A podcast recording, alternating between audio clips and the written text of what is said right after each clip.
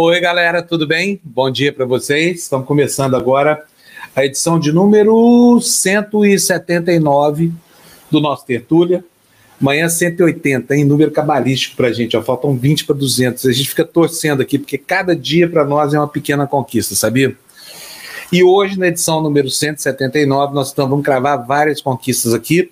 Algumas a gente já vem cavando há muito tempo, elas não tinham acontecido até hoje por absoluta impossibilidade, outras porque era o tempo de amadurecer mesmo essas propostas. A primeira conquista está aqui, ó. Quer ver? Olha ela aí, ó. Oi, Lu. Bom dia. Olha só, gente, ó, tá cheio de lua aqui na TVD, né? Todo programa aqui tem uma lua. Já reparou? Tava é, faltando uma aqui no Tertúlio. Né, meu querido? Final de qualidade. É, antes tinha uma Ju, né? Agora tem uma Lu Ju, que é a Luciana Julião, pode ser Lu e pode ser Ju. E agora tem uma Lu aqui também conosco aqui no Tertúlio toda quinta-feira. Obrigado, viu, Lu? Maravilha. Bem-vinda na nossa equipe fixa dos, dos nossos hebdomadária equipe fixa, né, de cada sete dias, mas devagarzinho a gente vai convencendo a Lu a ficar mais, né, igual nós estamos fazendo com a Bárbara, por exemplo. Quando vê, o pessoal fica a semana inteira. Lu, gostei muito da conversa ontem lá no seu canal, achei bem legal o papo. Eu queria recomendar que vocês conhecessem o canal da Lu Oliveira, é bem legal, né? Aquele quadro que a gente fez ontem chama Radar, mas tem um outro que é Indignada. É a Indignada. A Lu fala, gente, se eu tivesse a habilidade da Lu para falar das coisas com a propriedade que fala, eu não ia fazer outra coisa, eu ia ficar falando o dia inteiro. A propriedade, acho que você até mais do que eu, sua memória é muito mais privilegiada do que a minha. Mas, enfim, é, o Indignado é o nosso quadro de notícias ao vivo e é hoje também, às 8 horas da noite, está todo mundo convidado para participar do canal Lu Vieira. Muito bom. Depois a gente fala mais, tá? Fiz com o Fábio Radar, muito bacana, o Fábio falando sobre liberdade de expressão uh, uh, e os riscos que a nossa democracia está correndo ultimamente. É, meu, meu, minha obsessão, né? Olha outra conquista recente nossa aqui, ó. Mentira, conquista estava conquistada faz muito tempo. Mas agora, a dona Mali. É que eu só não aparecia. É, a Malia é o seguinte: a Malia é aquela mandona que eu já falei como é que é, sabe? Eu saí da televisão por causa de gente igual a Malia, sabe? Que chefia a gente, fica dando ordem pra gente, não é, Lu? saí da televisão. Falei, nunca mais vou ter uma chefa na vida aí. Mali. Virou minha chefa aqui de novo. Manda Viu? soltar e manda prender. Karma é isso, meu filho. Tem que ter muita karma nessa hora, né, Mali? E aí a Mali começou, ela não sabia o tanto que ela era boa no ar, gente. Vocês viram? Ela, olha, ela passou meses aqui só mandando a gente o tempo inteiro, dando ordens pra gente cumprir. Aí a gente fala, Mali, vai para vai para o procênio, né? Vai para o primeiro plano da cena. Não, não quero, não sei o que mais. Aí, ó. Olha o que, que virou. Agora já tá. Veio, veio com os óculos e já tá de batom vermelho. Vai espantar os mal olhados. E olha, e uma comentarista espetacular, hein, gente? Fala sério. A Malice se revelou aqui. E, e, ela ainda fica perguntando pra gente se tá bom, viu, Lu? ela já tá falando até palavrão. Nossa colega de muito tempo, jornalista experiente em TV, sabe muito bem como é que se faz. Ah, era tão a bom outra... pegar, pegar a matéria da Lu Oliveira chegando da rua, editar, não tinha erro, não precisava checar. Gente, mas é uma rasgação de seda, né? É uma coisa horrorosa, não, viu? É uma gente, rasgação de seda. É ruim, Já fomos todos colegas, viu, para o pessoal saber. Você pega, você pega um repórter que você tem que checar o que ela está falando, porra. É, e tem bastante, né? Olha outra conquista aqui, ó. Bom ó, dia, pessoal. Aqui, Só que essa é uma conquista antiga, ó. É uma conquista antiga. Né? E, e, e foi, foi muito bom quando ela resolveu ajudar a gente aqui lá dos Estados Unidos, todo dia. Gente, ela é a primeira de nós a acordar, porque lá ela está uma hora ou duas, dependendo da, da, da, época do ano, atrás da gente aqui. Vai chegar então, esse tempo rapidinho, vai virar duas horas mais cedo, e aí eu quero ver como é que eu vou fazer. É, vou ter que acordar quero. às três da manhã. Não é melhor deixar para dormir depois do despertador e do não dá, né? Depois tem o dia inteiro de aula aí, 10 é. horas atrás do computador, não dá. Não, mas calma, nós vamos resolver vira, isso. A gente se vira, a gente se vira. Ó, conquista mais antiga do que a da Cíntia, só o Tebni mesmo. que já é Você fala antiguidade, com todo respeito, hein, Teb? Com todo respeito. Ele tá te chamando de velhinho, viu, Teb? Tô, não. Não deixa, Ah, não. não me incomodo, não. Imagina, imagina. Pelo contrário. sabedoria, oh, dizem alguns, não que me falta sabedoria, né?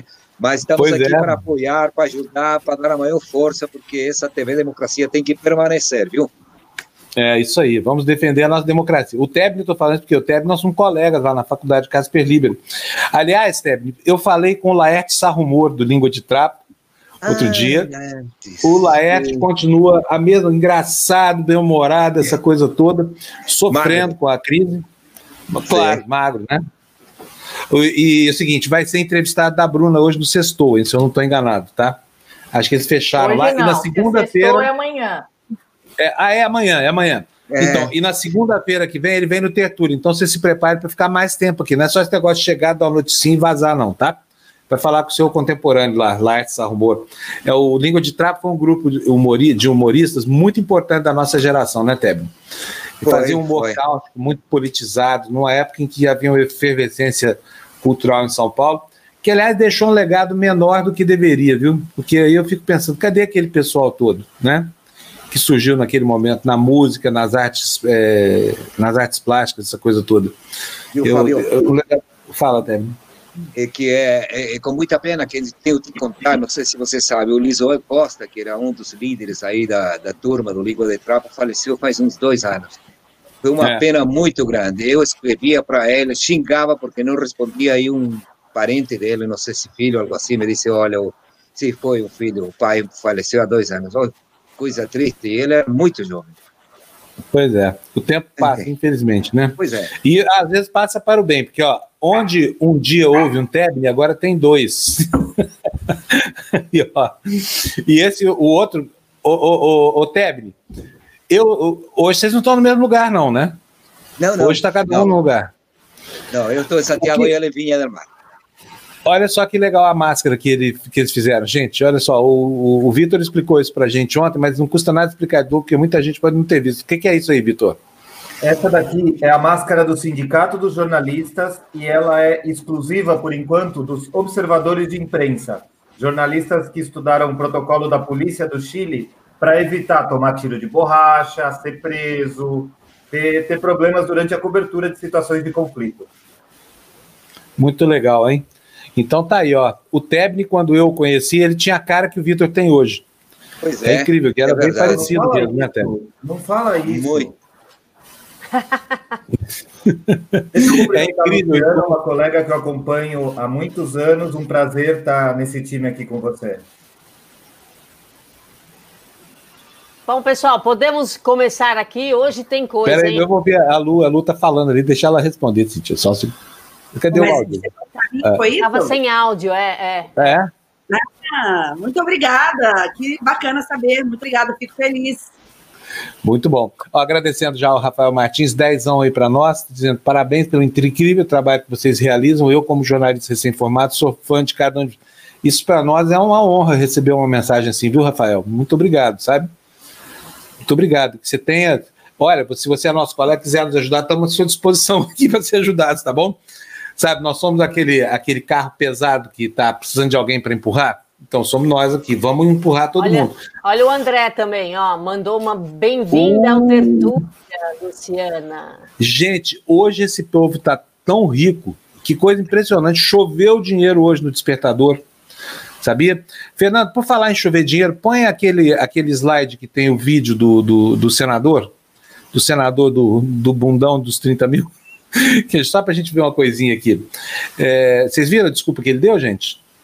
Eu não quero não quero tirar o brilho da Cíntia, não, então vou pedir para a Cíntia dar a lei dela antes, porque depois vai ser difícil. A lei dela não vai ter graça nenhuma, porque o, o cara é muito comédia. Né? Nós vamos ver daqui a pouquinho. Cíntia, então fique à vontade aí. Tá? Mas, hoje, mas hoje o Vitor deu uma ajudinha, ele mandou uma coisa que é muito melhor do que qualquer lei que eu possa ter achado. Dinamarques. Mas já, já que, chegou, já que chegou a Gina, né? Eu tinha separado é uma.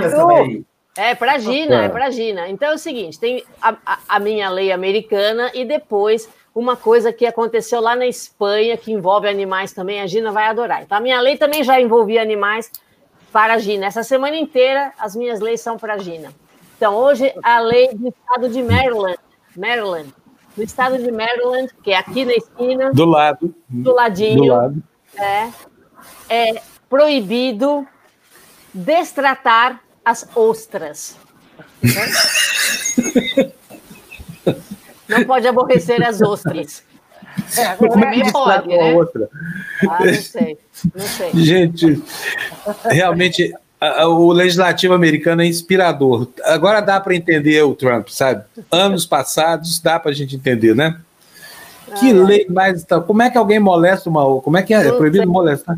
É, é a, a, palavra que eles usam é mistreat, então é maltratar, né? Proibido maltratar ostras.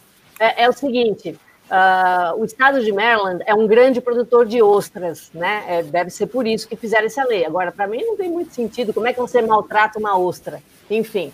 Uh, mas a lei não é nem lei, mas muito melhor do que isso, é uma iniciativa lá da Espanha. Acho que tem uma imagem aí para vocês. A asnoterapia. A asnoterapia é uma opção de ajuda aos médicos que estão estressados uh, lá na Espanha. Então. Aí, Fernando. Uh, tem uma imagem, ah, parece que o Vitor mandou. Aí, Fernando. Tem uma, cadê a imagem? Vamos ver como é que é o nome do negócio? Asnoterapia? Asnoterapia. A gente tem uma versão aqui que é a nossa cura Bolsominion também. Pronto. Eu estava pensando no abracinho do Entraub, que também podia ser uma asnoterapia. gente, não, não, não, não. Animalista aqui começa Happy a gritar. Dog né? Association. Primeiro Sim, mas como é que você, como é que você pode é, dizer que esse burrinho aí está feliz porque ganhou o B, já que ele está todo amarrado? Então tem que soltar o burro. Aí, aí, Olha que lindo. Ah, que fofo! Os médicos ah, lá, vão lá. Nesse... Super mas o que, que é essa, tá, essa asnoterapia? Tá Você vai trocar uma ideia com asno? Olha, foi uma enfermeira, uma enfermeira, Mônica Morales, que sentiu um alívio ali depois de abraçar um dos asnos lá, dos burritos, e aí fez esse campo aí, porque os médicos podem ir para abraçar os burritos. Não é bonitinho? É linda essa é história. É lindo, vai. gente. E, aliás, eu tenho, se não, já já eu pego eu tenho uma revista francesa, é uma revista mensal e ela fala só de burrinhos. Todas raças, modos de criar e tudo mais, passeios com eles, é lindo. E essa, é, é, é, esse conceito de que o, o burro é não inteligente ou pouco inteligente, o bichinho, ó, dá de 10 não, a 0. É, justamente o contrário, ele é chamado de burro por quê? Porque ele se recusa a cumprir ordem, ele empaca, não vai, ele não entende a ordem que está dando. Então chama de burro. Ele é muito mais inteligente do que o cavalo, por exemplo, faz tudo que o, que o treinador manda, né? Então, Sinceramente, de burro, não eu não sei quem é mais inteligente, mas eu não subestimo a inteligência de animal nenhum, nem das ostras. Nem das ostras. É. Bom, pessoal, ah, ah. então eu vou embora para vocês conseguirem tocar o programa aí. E bom programa, hoje realmente está muito muito importante esse programa de hoje e eu vou assistir à noite só, porque a partir de agora eu pertenço ao mundo da educação, do futuro, do futuro da América. Eu brinco com meus alunos, vocês são o futuro da América. A minha melhor piada, eu sou muito piadista, né? Então na aula eu conto muita piada, mas a melhor delas é a seguinte: eu sempre falo para meus alunos que daqui a 10 anos eu vou me mudar dos Estados Unidos. Eles, por quê, professora? Porque você vai ser médico, você vai ser engenheiro, você vai ser professor, e eu e sei que vocês não sabem nada, entendeu? Então, eu não vou, vou poder. Pro Brasil. Vou, vou para o Brasil, sei lá para onde é que eu vou. não, o Brasil é melhor não vir, não. Melhor não. É melhor não, o Brasil não. é muito melhor. Aqui até o presidente da República entende medicina. Todo mundo aqui é médico. Você não fica sem tratamento aqui. A não ser que você precise de alguma vacina aí, né? Que aí pode não ter. Tá bom. Então, um beijo para você, Cíntia. Beijão, tchau, beijão, tchau. Pessoal. Até daqui a pouco. Até amanhã, sim. Até amanhã. Ô, ô gente, vou mostrar para vocês, depois eu vou querer a opinião peraí, do Cistera. É, depois do vídeo, Fábio, hoje de manhã eu enviei é, uma foto é, que eu gostaria de colocar depois do vídeo. Fê, tá. eu não, não, sei se você lembra, a, André, é a última foto, tá? Aquela foto de tá. fashion, de moda, tá? De fashion, fashion. Então vamos lá. Aí é o seguinte: o cara tá lá na casa dele, 5 e meia, dormindo, né? Tranquilo. De repente, blá, blá, blá, aquela, aquele tropel na porta, assim, a, a mulher dele vai lá de penhoar, não sei o que mais, e abre a porta, polícia. Polícia, P-U-L-I-C Cidrila A. Cadê o senador aí? Aí o senador toma um susto. Imagina só, o cara tá lá dormindo às seis da manhã, uma montanha de dinheiro do lado do, do, do travesseiro dele, né? Dinheirinho, amealhado. Ele diz que é honesto, mas não explica a pressa depois de ocultar. E aí, aí ocultou o dinheiro naquele lugar que a gente já falou tantas vezes aqui, que eu não vou ter que repetir, porque hoje eu não estou de falar palavrões aqui. Mas aí o cara oculta o dinheiro e a gente fica pensando assim: mas e se de repente ele estivesse dormindo ao lado de um, uma foice, um machado? Se tivesse carpindo lá, que nem diz lá na minha região, carpindo do Guatambu, e aparecesse a polícia, onde é que ele ia esconder o produto que ele, que ele tensionava proteger? Olha só quando o cara não tem o que falar, o que que ele diz. Aliás, o que que ele tenta ler, né? Naquilo que certamente escreveram para ele e que ele lê com um desdém que logo diz para a gente assim: isso aí não tem realmente nem o menor cabimento, nem a menor autenticidade. Quer ver só? Roda aí, Fernando. Por que guardei o dinheiro? Nunca tinha sido acordado pela polícia. Acordei em meio a pessoas estranhas em meu quarto. Num ato de impulso, protegi o dinheiro do pagamento das pessoas que trabalham comigo. Se levassem esse dinheiro, ninguém iria receber nessa semana. Parei. Um ato de impulso. Vamos tintim por tintim. O que vocês acham de um ato de impulso assim? Aí vem a polícia federal, pá, pá, pá, pá, pá, aí o cara tem um impulso e entuba 30 mil, assim. Imagina, tô te falando. Ainda bem que esse cara não é jardineiro, hein, Vitor? Hã? Ai, gente, é tudo tão, é tão deprimente, né? Eu fiquei, eu fiquei com a imagem dele entubando 30 mil, Fábio. Você acabou com a minha vida sexual. É, é, é assim, eu agora vou ter que pensar nele. Não vai é muito ser. deprimente, gente. É muito. E, eu vou, eu vou peraí, deixa eu só fazer uma coisa, porque senão ah. a Andréia mata a gente. Primeiro eu quero é. dar um abraço para o Gotial, que mandou um abraço para o Tebni, mandou um super chat aí de dois reais. Um abraço para o Tebni. Agradecer o Marcelo dos Santos, que, que, que, é um novo membro, e a Lerê Virgínia, que mandou um super sticker de quase um euro. Isso, isso é muito, muito dinheiro, bom. Pô, quase um euro paga até um almoço aqui. É. é. Aí no Chile? A Lerê tá lá no meu canal também, a Lerê, ela mora na Europa e sempre manda pra gente superchat, ela, ela falou, euro, a gente adora. Ó, Lu, ela falou que ela veio de lá, tá? Ela falou isso pra gente do espectador. Eu vim aqui chegando do, do, do canal da, da Lu. Então, muito obrigado. Ferrari, que, que contou que não perde nenhum tertúlia, que conquista uma audiência com leveza, mesmo nesse país tão caótico. Olha, Érica, vamos voltar aqui. Isso eu deixo para o Fábio, é. Ali e para a Luciana. O resto tá fora, ó. É com vocês. Mas, olha, a leveza, nós precisamos confessar, não é nossa, é das notícias, tá? A gente, infelizmente, vive num país que não é sério, notícias são muito leves. Vamos continuar, Fernando. Põe de novo aí o, o, o senhor dos anéis, do, dos anéis, não, como é que chama? Dos. Do sei lá. É, do anel proteger o dinheiro do pagamento das pessoas que trabalham comigo. Se levassem esse dinheiro, ninguém iria receber nessa semana.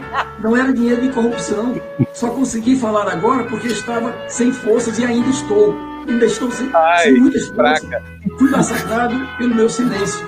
Fui ridicularizado. Fui humilhado.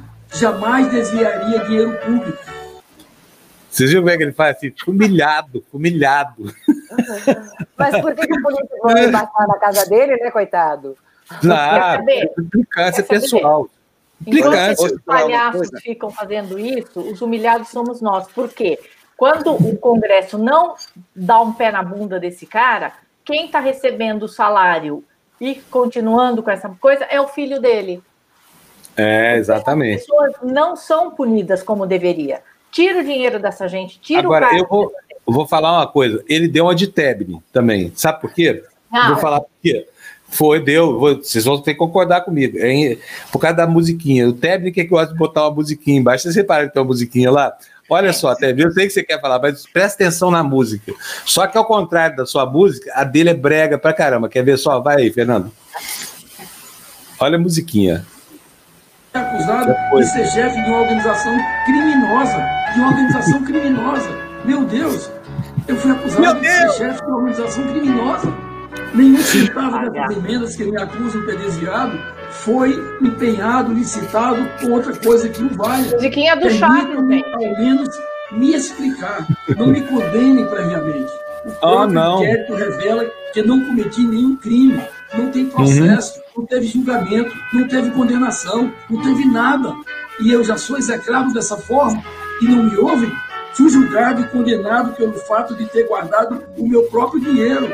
se esse bem, fato né? não tivesse ocorrido, se esse fato não tivesse ocorrido, protegido meu dinheiro, acredito que não estaria vivendo esse pesadelo. Por trás desse broche de senador há um ser humano. Por trás desse broche há um ser humano. E Deus me julgue. Que me julguem de uma maneira sábia. Essa é a verdade. Deixe nas mãos de Deus. Gente, Aí, agora. Então eles Deus... fazem o circo, continua recebendo o gordo salário e a gente vai comentando só então, a palhaçada. Vamos, falando do gordo, vamos, vamos falar dessa, dessa nova moda aí que está surgindo? Peraí, peraí, Gina, peraí, só uma coisinha. Só uma coisinha. Antes de mostrar essa super foto que a Gina trouxe aí, fala, Tebe, que, que você estava tão ansioso aquela hora de fala para falar. É que eu saí no momento porque pensei que estavam reprogramando o Chico Anísio com um novo personagem. Aí, realmente. E ele fala por trás, por trás, por trás. Se quiser, em espanhol tem uma frase muito interessante, diz que a confissão de parte, relevo de provas. Quer dizer, se você confessa, não precisa prova, né? E ele fala é. por trás, por trás e tudo isso. É, posso falar agora, porque estou vendo que já vai entrar o primeiro convidado, e eu tenho uma foto que eu queria pedir para o Fernando, que acabo de mandar. Não, pera Sim. É, tem relação com esse assunto? Do, do tem, senador, tem, não? Com aquilo que você falou da, da, da Casper Libero, foi isso só. Ah, Mas não, podemos não, passar não, não, não, não, não, pera, então deixa só a Gina falar primeiro, que a Gina isso, tem relação com, esse, com esse assunto. gente, essa última moda aqui, olha, é um modelo inspirado, é uma bolsa que foi, foi feita por um estilista em Brasília, que está já percorrendo o mundo, né, com essa nova moda dessa bolsa. Vamos mostrar, gente? É a bolsa fiofó. Essa tá boa. Que coisinha horrorosa. A nova coleção. Ah. A gente traz um burro para você fazer carinho. A gente traz uma coisa. Olha o que você devolve para gente, por favor. É, tá vendo só que ingrata. É ingrata. É ingrata. Olha, olha, mamãe que ficou louca por essa bolsa. Muito legal. Deve Vai caber, muito, deve caber uns 30 mil reais aí dentro dessa bolsa, pelo menos, né? Ah, 30 mil, 150. Vai, Tebni. Então, Fernando, tá aquela última foto que eu mandei, por favor. Vamos ver. É outra tá dessa? Será, pelo amor de Deus? É um país terrível. Olha só. Olha. Essa é uma foto na Casper Libero. A Sônia Gerson, que era uma colega, está aí atrás, e a louça totalmente cheia. Olha, eu acho que dá para ver que parece com o filho, né? O filho parece é comigo. Caramba, hein? Bonito. É. é, a cara do pai, a cara de um sim do outro. É incrível semelhança, Você acredita né? que estou com um relógio que tem que dar corda e que eu passei para meu filho, porque eu ganhei do meu pai no ano de 1962. Olha que coisa. Cuidado e carinho com que a gente tá Guardado. Exatamente. Vamos, vamos, falar então sobre o Chile. Tem muita coisa para se falar agora, então tem só cinco falar, minutinhos aí. Olha, é. o diretor dos carabineiros, que é a polícia fardada do Chile, o general Rosas, ele está propondo a saída de oito generais. Oito generais. Isso quer dizer, é limpeza? Não, eu acho que ele está com muito medo, porque é, a polícia do Chile ainda não explicou o que aconteceu com 400 milhões de dólares que é, desapareceram do seu orçamento anual, né? Além do mais, o general Mário Rosas, que é o diretor-geral dos Carabineiros, ele teve um encontro, isso foi, é, ficou sabendo agora só, com todos os diretores de imprensa dos diferentes canais de televisão, jornais mais importantes do Chile. Assim que ele assumiu para que a cobertura eh, poupasse a, a, a, repressão, poupasse os atos vandálicos, que são pior ainda do que o está noticiando com a queima de igrejas e tudo, porque vocês lembram, né? A gente já está meio cansado de falar, eles estão atirando nas pessoas, já tem duas pessoas absolutamente cegas, tem mais de 200 pessoas que já perderam o olho, e isso não é vandalismo. Vandalismo é colocar um eh, um, um, policial, colocaram um marinheiro, eh, um marinho, desculpa, eh, para incentivar a queima das igrejas, né? Isso já está sendo provado e eu acho que vai dar muito o que falar daqui para frente, tomara que antes, dia domingo, porque a direita está utilizando essas imagens da igreja caindo para dizer tudo isso vai acontecer se mudarmos a Constituição. Uma Constituição que foi feita pela força, sem nenhum tipo de, de, de democracia, eh, imposta através da ditadura do Pinochet em 1980, quer dizer, quando tinha só sete anos no poder, né?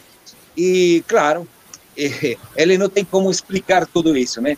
Tem um vídeo pequeno, curtinho, de 15 segundos, para mostrar como que a polícia está eh, infiltrando seus policiais a paisana eh, nas manifestações. Por favor, Fernando, se você colocar só 15 segundos para você ver, porque está até identificado quem é o, o, o sujeito esse, que é um policial que é, entrou nas manifestações, incentiva as pessoas, enfim. Vamos lá, Fernando. Sim. Bom, Sim. parece que está meio complicado encontrar, mas tudo bem. Tá? Eu posso mostrar amanhã, vamos eh, dar um jeito aí, porque deve ter mais ainda. Tá? O presidente Pinheira, que ele tem uma incontinência verbal tremenda, ele fala besteiras assim eh, cada dois minutos, né?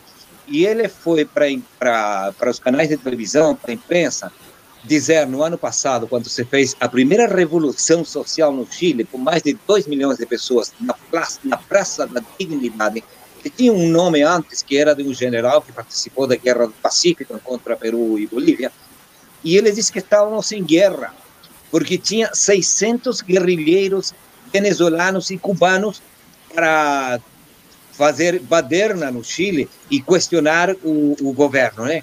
Isso daí embora tentem desmentir, já é, é notícia nacional, está todo mundo xingando, é, eles tentando explicar que não, que isso daí foi labor do, da Direção Nacional de Inteligência do Exército, certo? Só que é uma burda mentira, né? Porque o personagem que aparece aí chamado é um humorista venezuelano, que não tem nada a ver com tudo isso, e eles inventaram só que infelizmente para eles, a internet penetra em tudo quanto é lugar, né? É, estamos em guerra.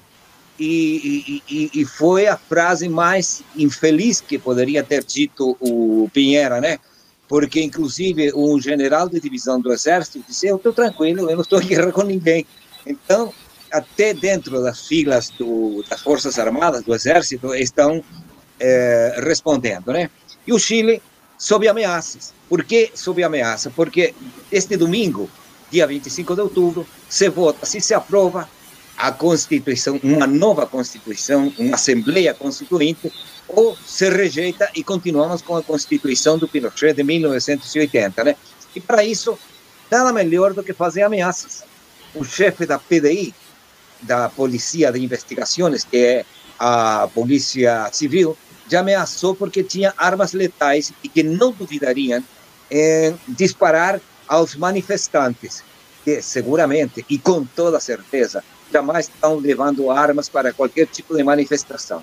E agora apareceu o ministro da Defesa, que é algo assim como o ministro da Guerra, se falarmos em português, que diz que as pessoas assumam as consequências e não joguem a culpa nas Forças Armadas. Quer dizer, eles só vão reagir se forem atacados. Só que, já falamos antes, o mesmo eh, carabineiro, a paisana, estava tentando queimar um, um, quartel da polícia, só que foi surpreendido, né? E a gente reclama contra a internet, mas bendita internet, porque o cara eh, e, e, todos os carabineiros, os policiais que eh, têm sido infiltrados ultimamente, evidentemente não tem como fugir ao olho observador de um simples celular. Era isso que eu tinha para falar hoje, tá bom? Tá ótimo, Tebni. Obrigadíssimo, viu, Tebni? Eu deixo o filhote aí. Eu não tenho tempo. Fala lá, pode falar, claro que tem tempo. Pode tá. falar, Vitor. Eu vou começar. Primeiro, lembra que a gente estava falando da vitória do Luiz Arce na Bolívia? Bom, uhum. agora saiu com 90% dos votos apurados, ele já está com 54%. E o segundo lugar está com 29%. Então, aquele golpe que foi dado na Bolívia conseguiu ser removido. Outra notícia importante é que o presidente do Peru foi citado a declarar na equipe especial da Lava Jato peruana. Então, agora a gente vai ter um presidente que conseguiu ser convocado para declarar, a diferença do Bolsonaro, que eu não sei como é que vamos conseguir algum dia é, perguntar alguma coisa para ele, mas o Martim Vizcarra vai, ser, é, vai ter que dar declarações para a polícia dia 3 de novembro, mesmo sendo presidente. E do Peru também vem uma boa notícia. Eu acho que essa daqui a Gina vai gostar. O Congresso ampliou a moratória que impede a entrada e a produção de alimentos transgênicos no país até 2035. Eles já tinham, durante 15 anos, eles mantiveram uma proibição, agora eles ampliaram 15 anos mais. Então, no Peru, a gente não tem transgênicos até 2035. E sem áudio, Gina? Oba! Isso daí é uma excelente notícia, uma excelente notícia, né? Porque o Brasil usa bastante transgênico, né, gente? Muita soja transgênica e, e, e eu acho que é obrigado a colocar na etiqueta, não é não? É obrigado, é, sim. No Brasil, sim. Ei, Tem que colocar. É obrigado. Acho que no mundo inteiro, né? Mas a questão é que é, é, é, é, alguns proíbem, alguns países proíbem. É, agora, é, é, daquele tamanho, né? Por isso que eu sempre recomendo ler a etiqueta, né? Às vezes você está comendo uma bolachinha de. Sabe? Uma bolachinha, de repente tem crustáceo ali no meio. Né? Pra, porque o crustáceo tem uma coisa que ele, ele amplia o sabor, ou então camufla, ele dá uma sensação de. Né? Então, é, recomendo ler as etiquetas. Achei ótima essa notícia mesmo, viu? Muito boa. Porque o transgênico, na verdade, é, não é só a questão da, da, da semente modificada, da planta modificada, a questão também é a abelha, né? Que vai, vai fecundar, polinizar outras tantas plantas, né? E todo um ecossistema né, que, que distorce completamente. Muito bom. Obrigada é, mesmo. Vamos ver os superchats agora? Olha, o Cíntia, o Christian de Kerker falando: bom dia a todos, temos que nos proteger. Máscara, álcool gel e sairmos na rua exigir dos três poderes que tomem vergonha na cara. A última medida é ótima para nos proteger, Christian, de verdade. O Nicolás está dando uma bronca na gente porque a gente está falando da música do Chaves, Panúvio. Não ah. não temos direito a falar do chá. Não, e perguntaram aí se a é, gente é, um vídeo. Não, isso é original, não. lá da casa do senador. Ele usou a é. musiquinha do Chaves quando o Chaves fica triste. É, essa música é do Chaves, é sacanagem. essa música não é do Chaves, é? É. É. é. Por que ele não usou essa música? Alguém pode ligar para ele? Olha, ele fez uma reclamação, fiquei compadecido, porque eu realmente acho que ele está sofrendo demais. Eu não sei como é que foi enfiar o dinheiro todo no cofrinho. Eu imagino como é que foi tirar o dinheiro do cofrinho, né? Aquela cena abjeta, digna de um proctologista. Agora, ele está reclamando que não foi ouvido. Eu vou pedir para o André ligar para o senador e pedir para ele falar aqui como é que foi. André, liga lá para ele. Liga no gabinete dele e fala: olha, nós estamos muito comovidos aqui com, com a fala do, do senador. Realmente, assim, é, nós queremos ouvi-lo ao vivo na TV Democracia. Liga lá, vamos ver se ele fala. Tu está reclamando que não foi ouvido? Quem sabe se ninguém perguntou nada para ele, né? Só a Polícia Federal. Agora, não, já pensou que beleza que seria uma entrevista dessa? Segura essa, deixou na mão de Deus, duvido que Deus pegue. pois é. é, acho que Deus não pega, não. Deus não é bobo nem nada. Pessoal, você acha que Deus sobrevive até hoje como? Com, essa, com essas más companhias aí? Opa, o cara é sábio. Opa, Edilene Silva, mas final. Gente, tá chovendo dinheiro aqui hoje, hein? Não sei o que, que aconteceu. Malaquias 3,10 aqui. Desafiai-vos. Que se nós não restituiremos em dobro as notícias aqui que vocês compram da gente. Bom, gente, vamos lá, vamos falar sobre o programa de hoje um pouquinho. O programa de hoje está espetacular. Nós vamos ter aqui, daqui a pouco, começa pelo Guilherme Boulos, nós vamos fazer aqui uma entrevista com ele. Ele é candidato a prefeito, nós já trouxemos tanto. Eu queria muito trazer o, o Sabará, o Felipe Sabará, sabe? Mas acho que não vai rolar, né? Porque o cara foi expulso do Partido Novo, Provavelmente ele não será mais candidato a prefeito de São Paulo, mas que pena. Gente, que, olha que país injusto esse aqui. Só porque o cara mentiu no currículo dele, falou que era formado na FAP, a FAP disse que ele nunca nem estudou lá. Só porque o patrimônio dele pulou de 15 mil para 5 milhões. Sabe? Que, quem é que não comete um erro desse? Porque a diferença entre ter 15 mil e ter 5 milhões é muito grande. Concorda? Então, o cara não sabia, não tinha contado direito. Ele contou a primeira vez, deu 15 mil. Aí alguém foi lá, algum fofoqueiro desses aí, entendeu? E contou de novo, deu 5 milhões. Aí o cara refez a declaração. Aí estava tudo certo, a campanha andando, errinhos até desculpáveis, mas aparece o fator Maluf. E aí eu concordo que para um partido que se diz novo, apesar de não ter proposto nada que seja efetivamente novo em hora nenhuma da história do Brasil, que esse partido, de repente, apresente com seu máximo expoente a falsificação histórica de que o Maluf foi o melhor prefeito de todos os tempos. O Maluf foi o maior ladrão de todos os tempos até agora. Aliás, nem sei mais, porque tem tanto ladrão na política que talvez o Maluf já nem seja mais o maior ladrão de todos os tempos, mas ao tempo dele foi. Né? E o cara quer, quer, quer se apresentar como alternativa nova, trazendo tantos vícios da política assim. Como é que pode? Hein, Mali? Como é que pode uma coisa dessa? Fala para mim o que, que há de novo nisso? Defendeu o Maluf é novo aonde? O que, o, que, o que eu acho que há de novo é que as pessoas hoje que estão no lugar dos Maluf da vida perderam a vergonha. Antes eles tinham um pouquinho mais de brilho.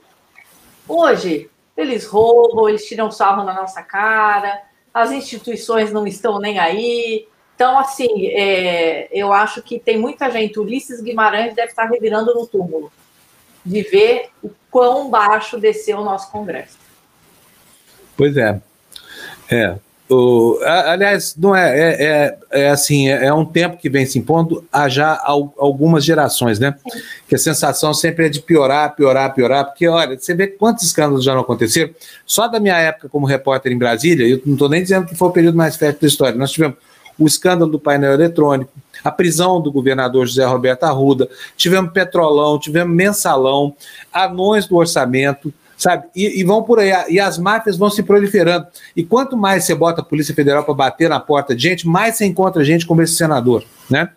Então é por isso que é muito importante a gente ter noção é, da importância do voto, porque se a gente não chegou lá porque quis. Mas, ô, Fábio, eu acho que mais é. do que o voto, eu acho que as punições dessas pessoas têm que mudar. Como é que esse cara fez tudo o que fez e o filho vai lá, assume o lugar dele e, e vai receber o dinheirinho? É isso. Eles não têm.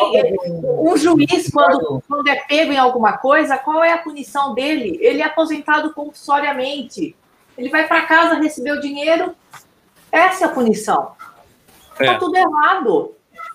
É isso mesmo. Deixa eu só é... um pouco, gente. É, a gente está. O Boulos está com alguns problemas de conexão, a gente está esperando ele conseguir se conectar para a gente poder falar com ele, viu? É, não, não é que cancelou, tá aqui. Estamos esperando ele conectar.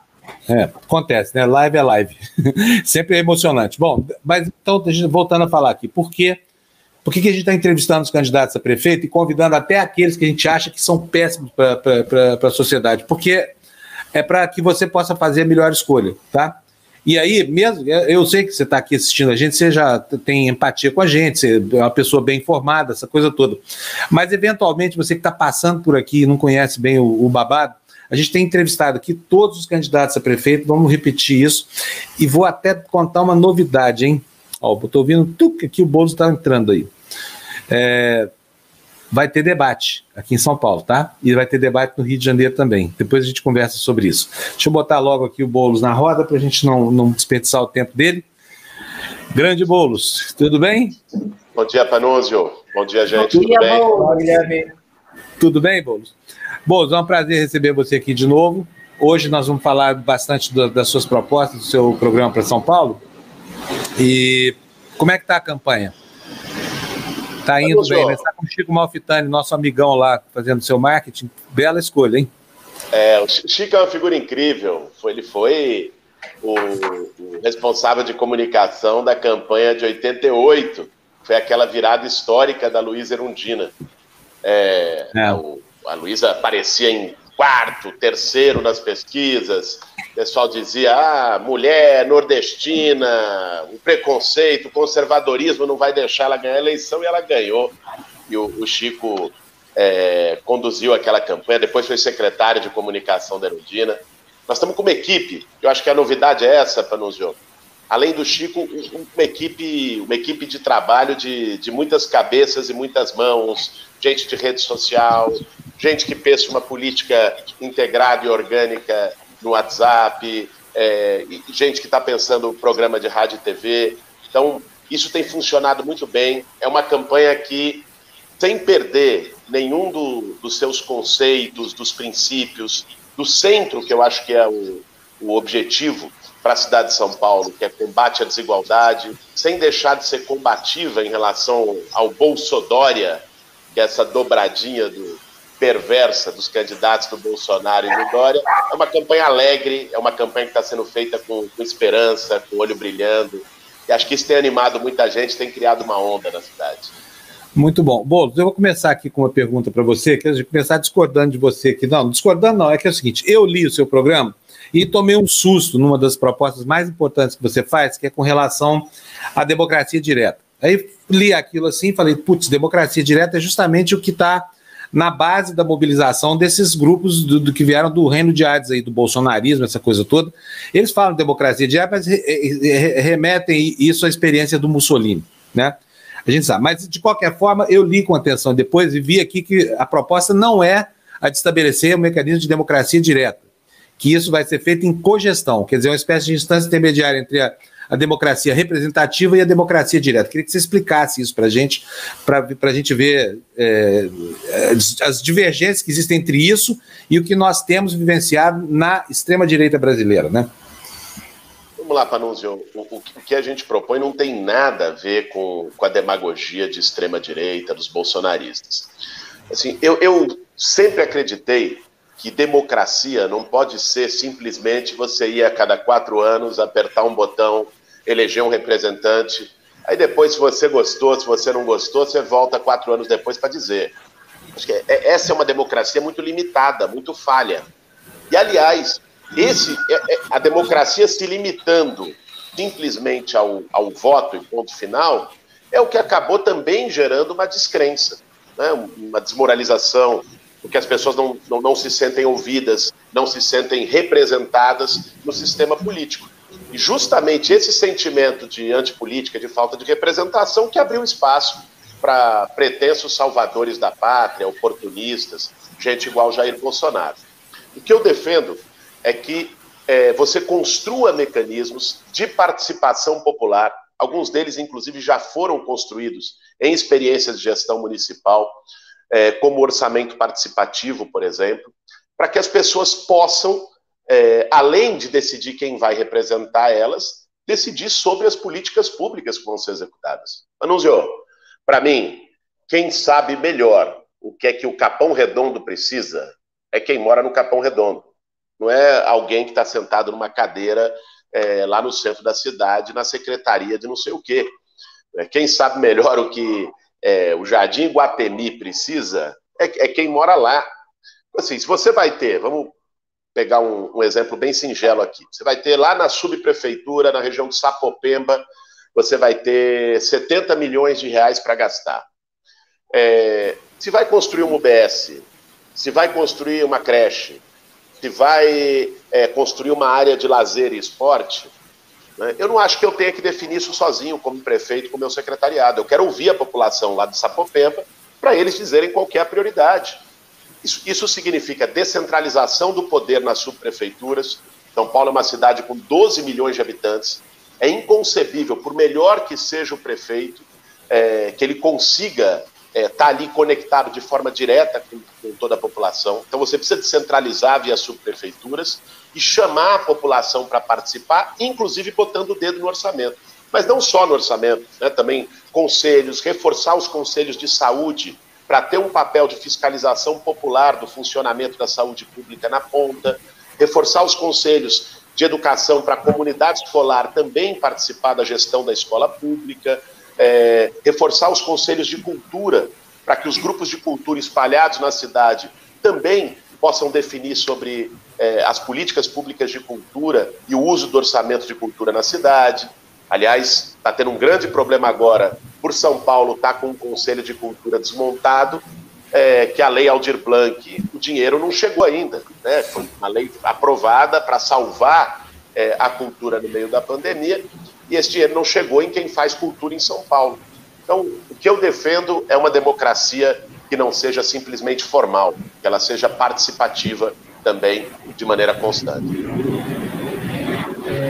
Neto, desculpa, posso Considerando também ah, o seu histórico de trabalho e o da Irundina como prefeita, a gente sabe que vocês têm uma visão é, muito particular com as pessoas que estão numa situação de maior vulnerabilidade é, habitacional, pessoas que têm mais problema. Quais seriam as. Qual é a sua proposta? Qual é o seu projeto para essa nova população de pessoas que moram na rua? Aqueles entregadores que são do Capão Redondo, que são da periferia, mas que agora dormem nas ruas do centro e que são agredidas pela polícia, que são é, que tem, que tem um problema de verdade de habitação porque tem que trabalhar no centro e não tem nem energia nem dinheiro para voltar para casa e continuar trabalhando no dia seguinte.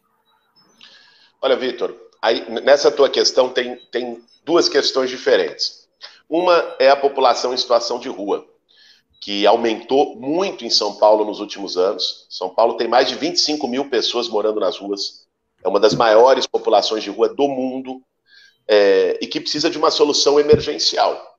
Né? Então, é, a, nossa, a nossa proposta passa por um atendimento emergencial nas casas solidárias, que é um espaço que nós vamos criar. O que hoje são os albergues é uma coisa humilhante, é uma coisa desumana, é um depósito de gente né, separa famílias, é, o, o, morador de rua não pode levar o seu instrumento de trabalho, que é a carroça, não pode levar o, o seu cachorrinho, pode, enfim, por isso não vai muitas vezes. Além de tudo, são albergues muitas vezes insalubres. Então, o que, o que nós vamos fazer são casas solidárias com, para acolhimento das pessoas, com no máximo 15, 20 pessoas cada uma, o que vai implicar um investimento maior da Secretaria de Assistência Social do município, é, com acompanhamento de assistente social, com acompanhamento de psicólogo, e criando também a porta de saída, que são as frentes de trabalho.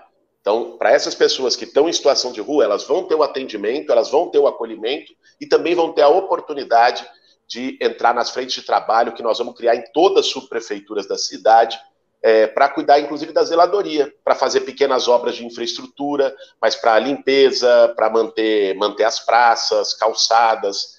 Então, é, esse é o nosso projeto. Agora, é evidente, você tem que ter também uma solução definitiva, não é só o acolhimento emergencial. E aí, para a política habitacional na cidade, nós vamos é, criar, recriar, na verdade, retomar os mutirões que a Luísa Erundina fez há 30 anos atrás, é, que muita gente conhece, é uma coisa, é uma experiência incrível, porque você pega os terrenos da prefeitura, dota eles de infraestrutura e dá os materiais de construção para as pessoas construírem de forma cooperativa. Isso é mais rápido, mais barato e o resultado é melhor, porque a pessoa está construindo a sua própria casa. Os mutirões que existem, aqui no, no, Capão Redondo, no Jardim São Bento, vários espalhados pela Zona Leste, eu tenho ido a muitos deles agora na campanha, são um exemplo e eu vou retomar essa política. Depois que o Maluf entrou sucedendo a Irundina, ele é, acabou com os mutirões, nós vamos retomar eles na cidade de São Paulo. E os imóveis que estão abandonados na região central. Nós temos 40 mil imóveis abandonados só no centro expandido. 40 mil e 25 mil pessoas morando na rua.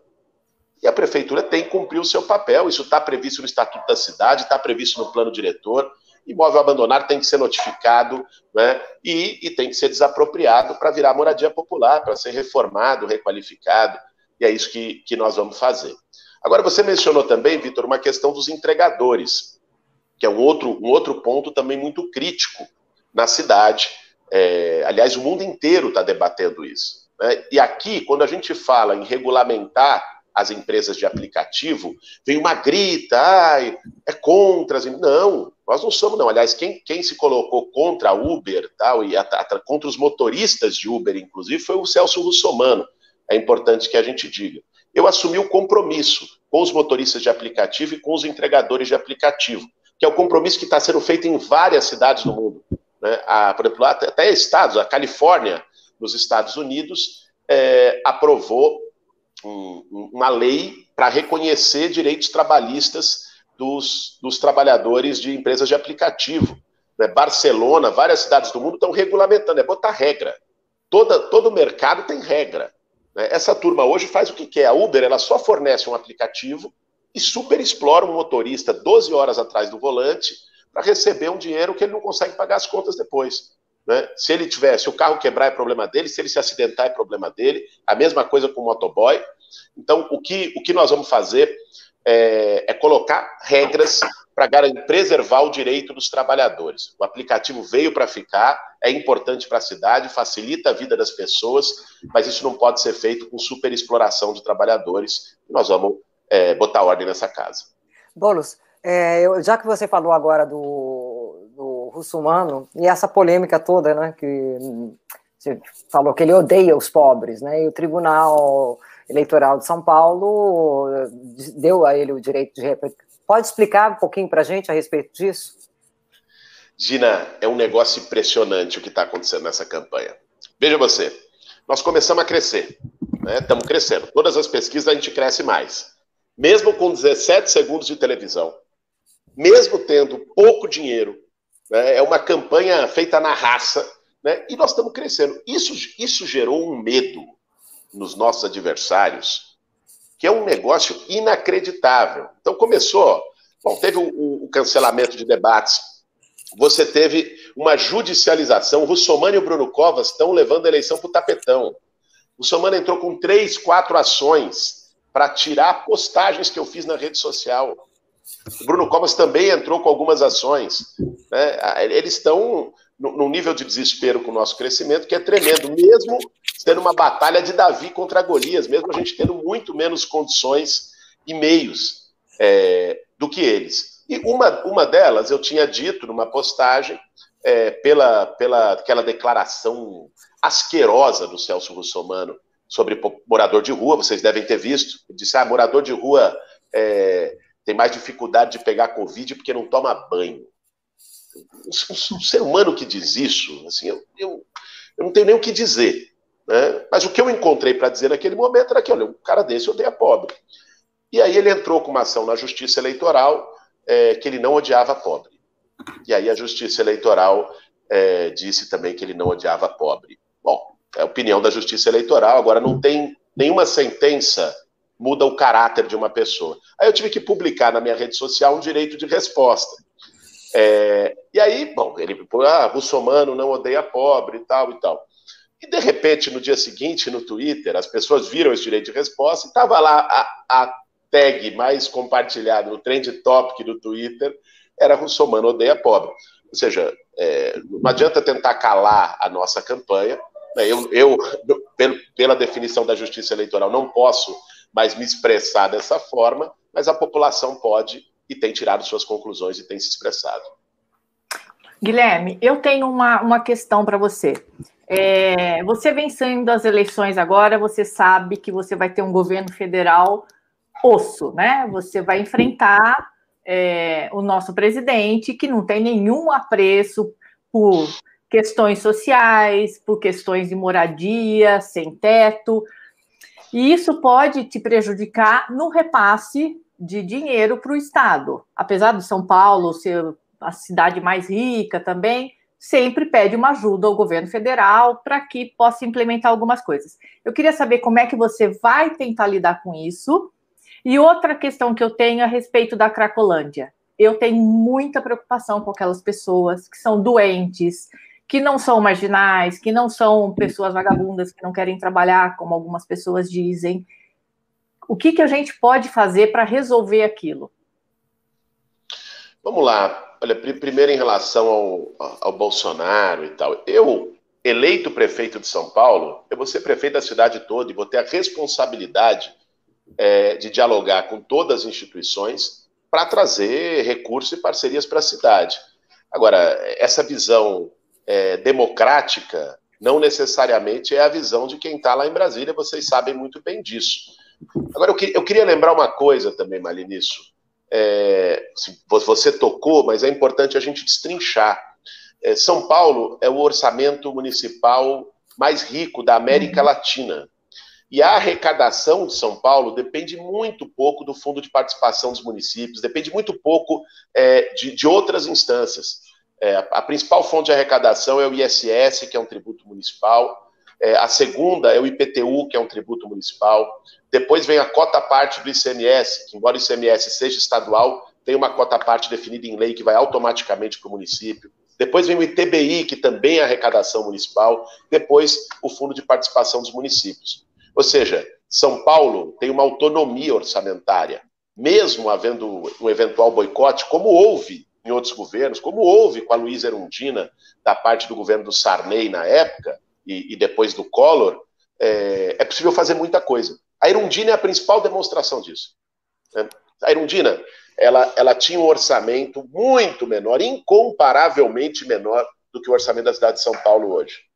E ela fez seis hospitais. Seis hospitais. É, São Paulo, em 400 anos, desde o tempo das caravelas, São Paulo tinha sete hospitais municipais. Ela fez seis em quatro anos. Ela botou dois mil novos ônibus em circulação.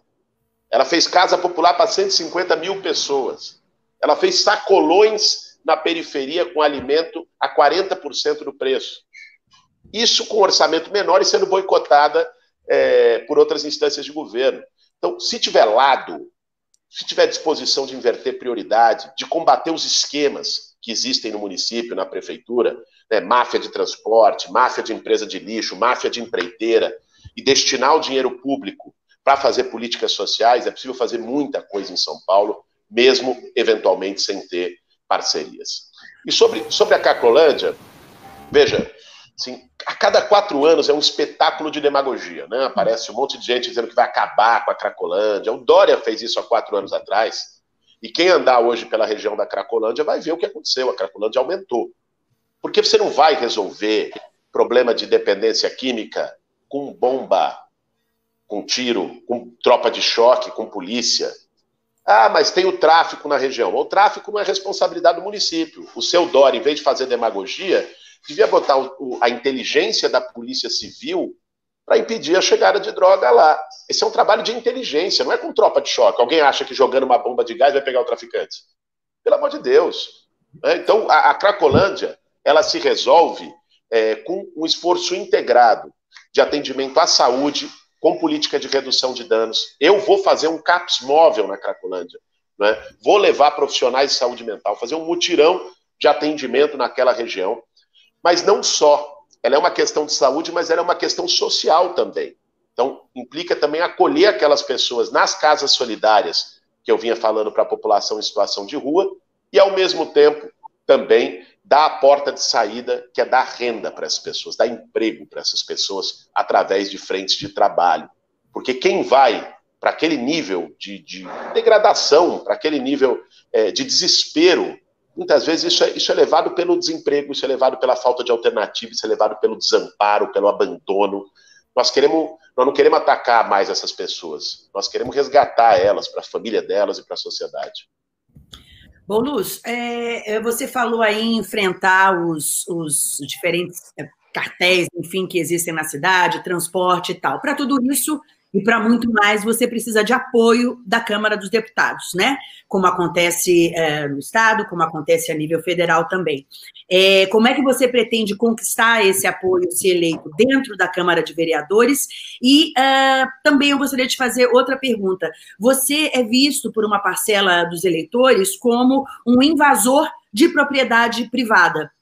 Como é que você está trabalhando na campanha agora para mudar essa imagem que existe de você por parte é, dos eleitores e também quero salientar aqui a sua relevância nas mídias digitais. Você e o Arthur Duval são os dois candidatos mais com presença mais firme e relevante nas redes sociais. Inclusive você, se eu não me engano, foi quem mais arrecadou nas redes sociais, né? Então você tem uma força é, importante por aí. Será que você pode me, me responder essas três perguntas?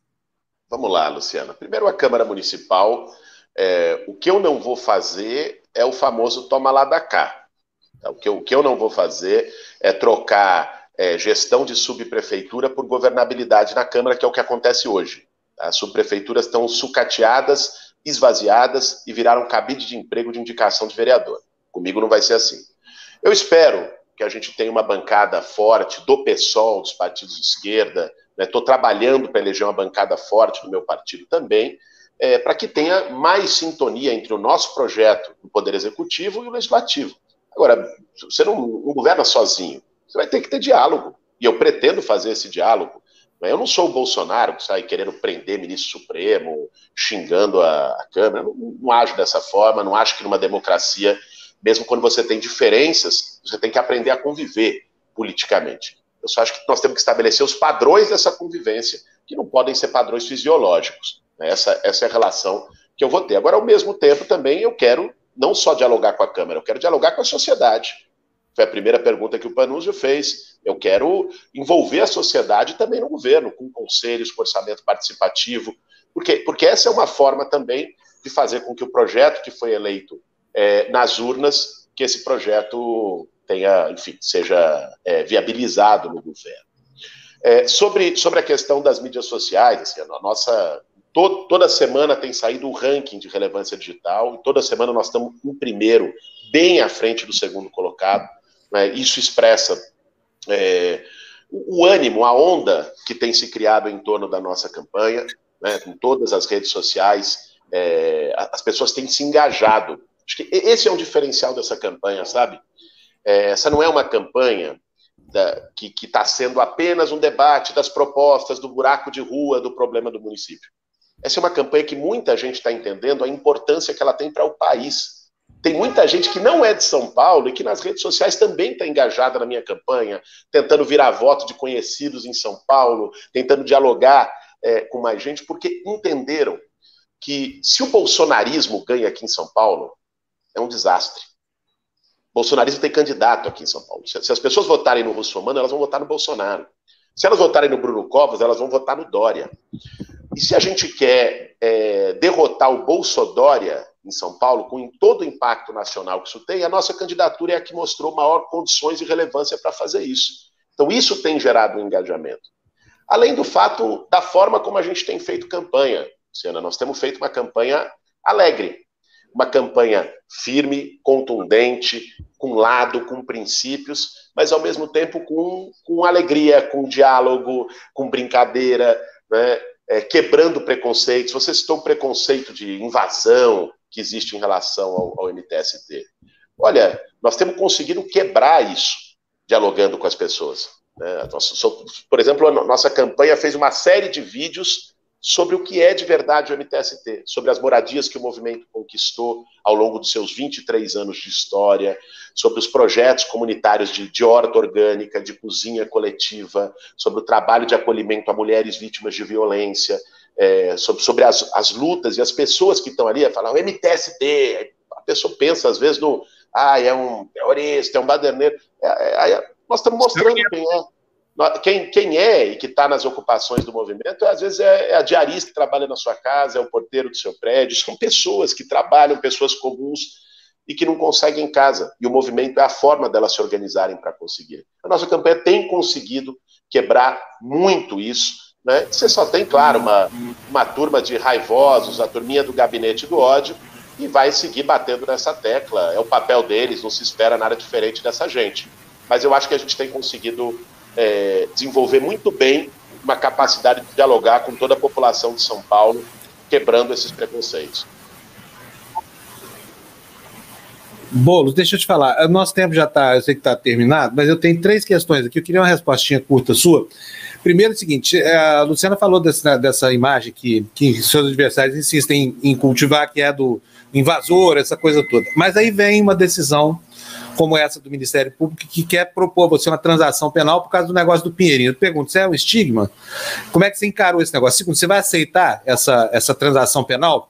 E tem mais uma coisinha que eu quero que você me ajude a esclarecer, porque essa é importante para mim. Mas responde essa primeira. Uma coisa. A, a, o despejo do Pinheirinho, talvez vocês vão se lembrar, ele foi em 2012, faz oito anos. Né? Foi um dos despejos mais violentos que eu já vi na minha vida. Né?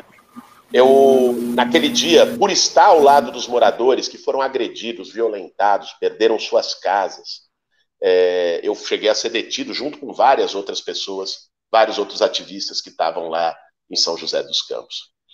É, a cada época de eleição, em 2018, quando eu fui candidato, aparece, apareceu uma intimação do processo do Pinheirinho. Agora, em 2020, apareceu outra intimação do processo do Pinheirinho. E eu não vou aceitar transação nenhuma com o Ministério Público. Ministério Público que pega essa transação e bote na gaveta. Né? Porque eu não, não vou. Olha, olha, olha que loucura.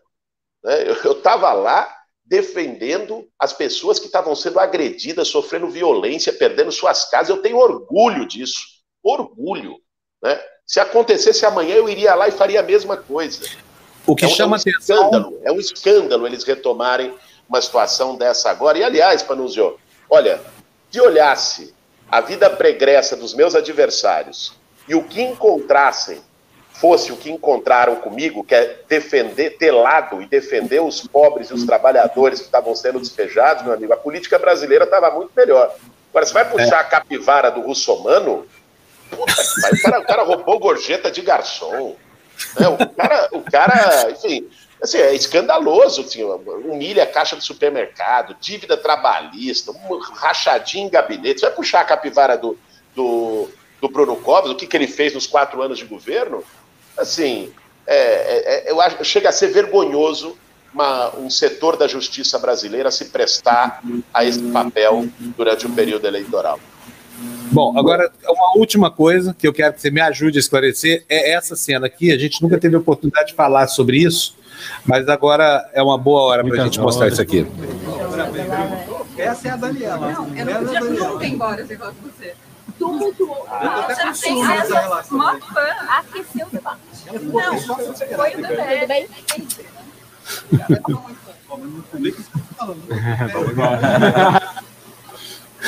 E aí, Bobos?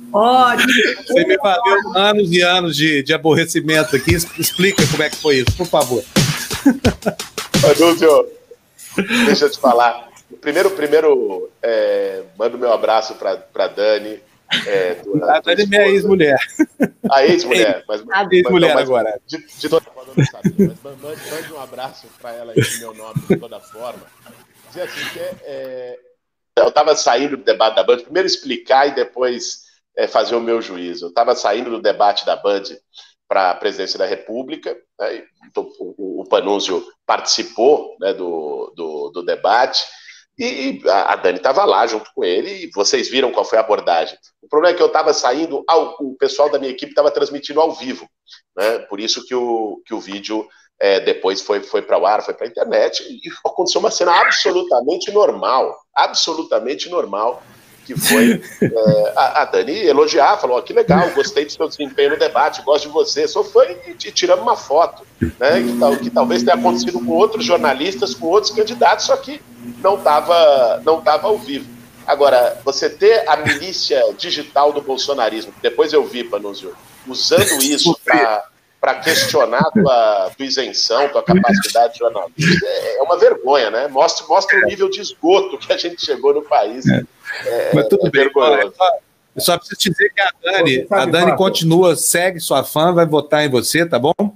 E que apesar Legal. do aborrecimento, isso não me desabonou em nada, em momento nenhum. Pode ficar tranquilo, não me doeu nada, tá bom? Fala de Eu, quando conheci o Boulos, foi quando eu estava acompanhando um senador chileno no Sindicato dos Bancários, e até eu tenho uma foto com ele, porque é uma pessoa que demonstra um conhecimento político que vale a pena acompanhar. Agora, eu tenho uma pergunta e vou aproveitar porque nosso entrevistado atrasou um pouco. Bolos, como é que você está fazendo para enfrentar toda essa milícia digital? Porque aqui nos comentários a gente tem aqui gente se vendendo como marketing político digital só para falar mal de você. É um tal de Felipe aqui que está tá falando, está criticando você, mas ele se vende como marketing político eleitoral. Como é que você faz para aguentar esse pessoal? Por favor, explica para a gente. Ah, Vitor, eu, eu assim, pra, até por uma questão de, de manter a sanidade mental, eu, eu costumo não ficar lendo muitos comentários. Tal. A minha equipe lê, alguns elas me mostram de, de, comentários que são legais, positivos, de gente, ou às vezes de questionamentos que são saudáveis. Né? Aí eu vou lá, até respondo às vezes alguns desses e tal, me envolvo, interajo. Agora, tem um chorume na rede social, bicho, que é um negócio impressionante. Uma parte é robô, né? Uma parte não é nem gente é, é perfil automatizado, pago, existe empresa que faz isso. Outra parte, às vezes, é gente mesmo. Agora, você sabe que aqui, né, o clima que, que a nossa campanha criou em São Paulo, as interações que existem nas nossas redes, é, em muitas das nossas entrevistas, são majoritariamente positivas. Essa turma é, do ódio fica ali fazendo o gritozinho dela, mas, mas em geral tem sido abafada por gente que ou não necessariamente é, é, meu eleitor, mas gente que quer, quer fazer uma discussão legal e saudável, e muitos também que estão com a gente e estão ajudando a criar essa onda e vai virar o jogo na cidade de São Paulo. Bom, Boulos, brigadíssimo pela sua entrevista aqui, a milésima. Obrigado por ter me ajudado a esclarecer essa coisa do MBL aí. Boa sorte para você. Gente, o Boulos é um candidato muito legal. Eu não sei se eu vou votar nele ou não, mas eu digo para você, quem votar nele está votando muito bem, tá bom? Está muito bem representado de candidato. Então é isso aí, Boulos. Tem do lado, né? E tem erundina, essa coisa. Não, é a gente correta, honesta, aprovada, entendeu? E vamos parar com esse negócio de que invasor, não sei o que mais. Invasor, o escambau, sabe? É, é, é isso aí. 30 mil reais que invadiram é. o senador. invasor de, de cofres. Tchau, obrigado. Obrigado, obrigado, viu, Panúncio? Obrigado, gente. Obrigado. Todo mundo que assistiu, um forte abraço para vocês. Olha, ficamos te devendo o João Pedro. O João Pedro queria entrar. Aliás, ele está aqui, ó.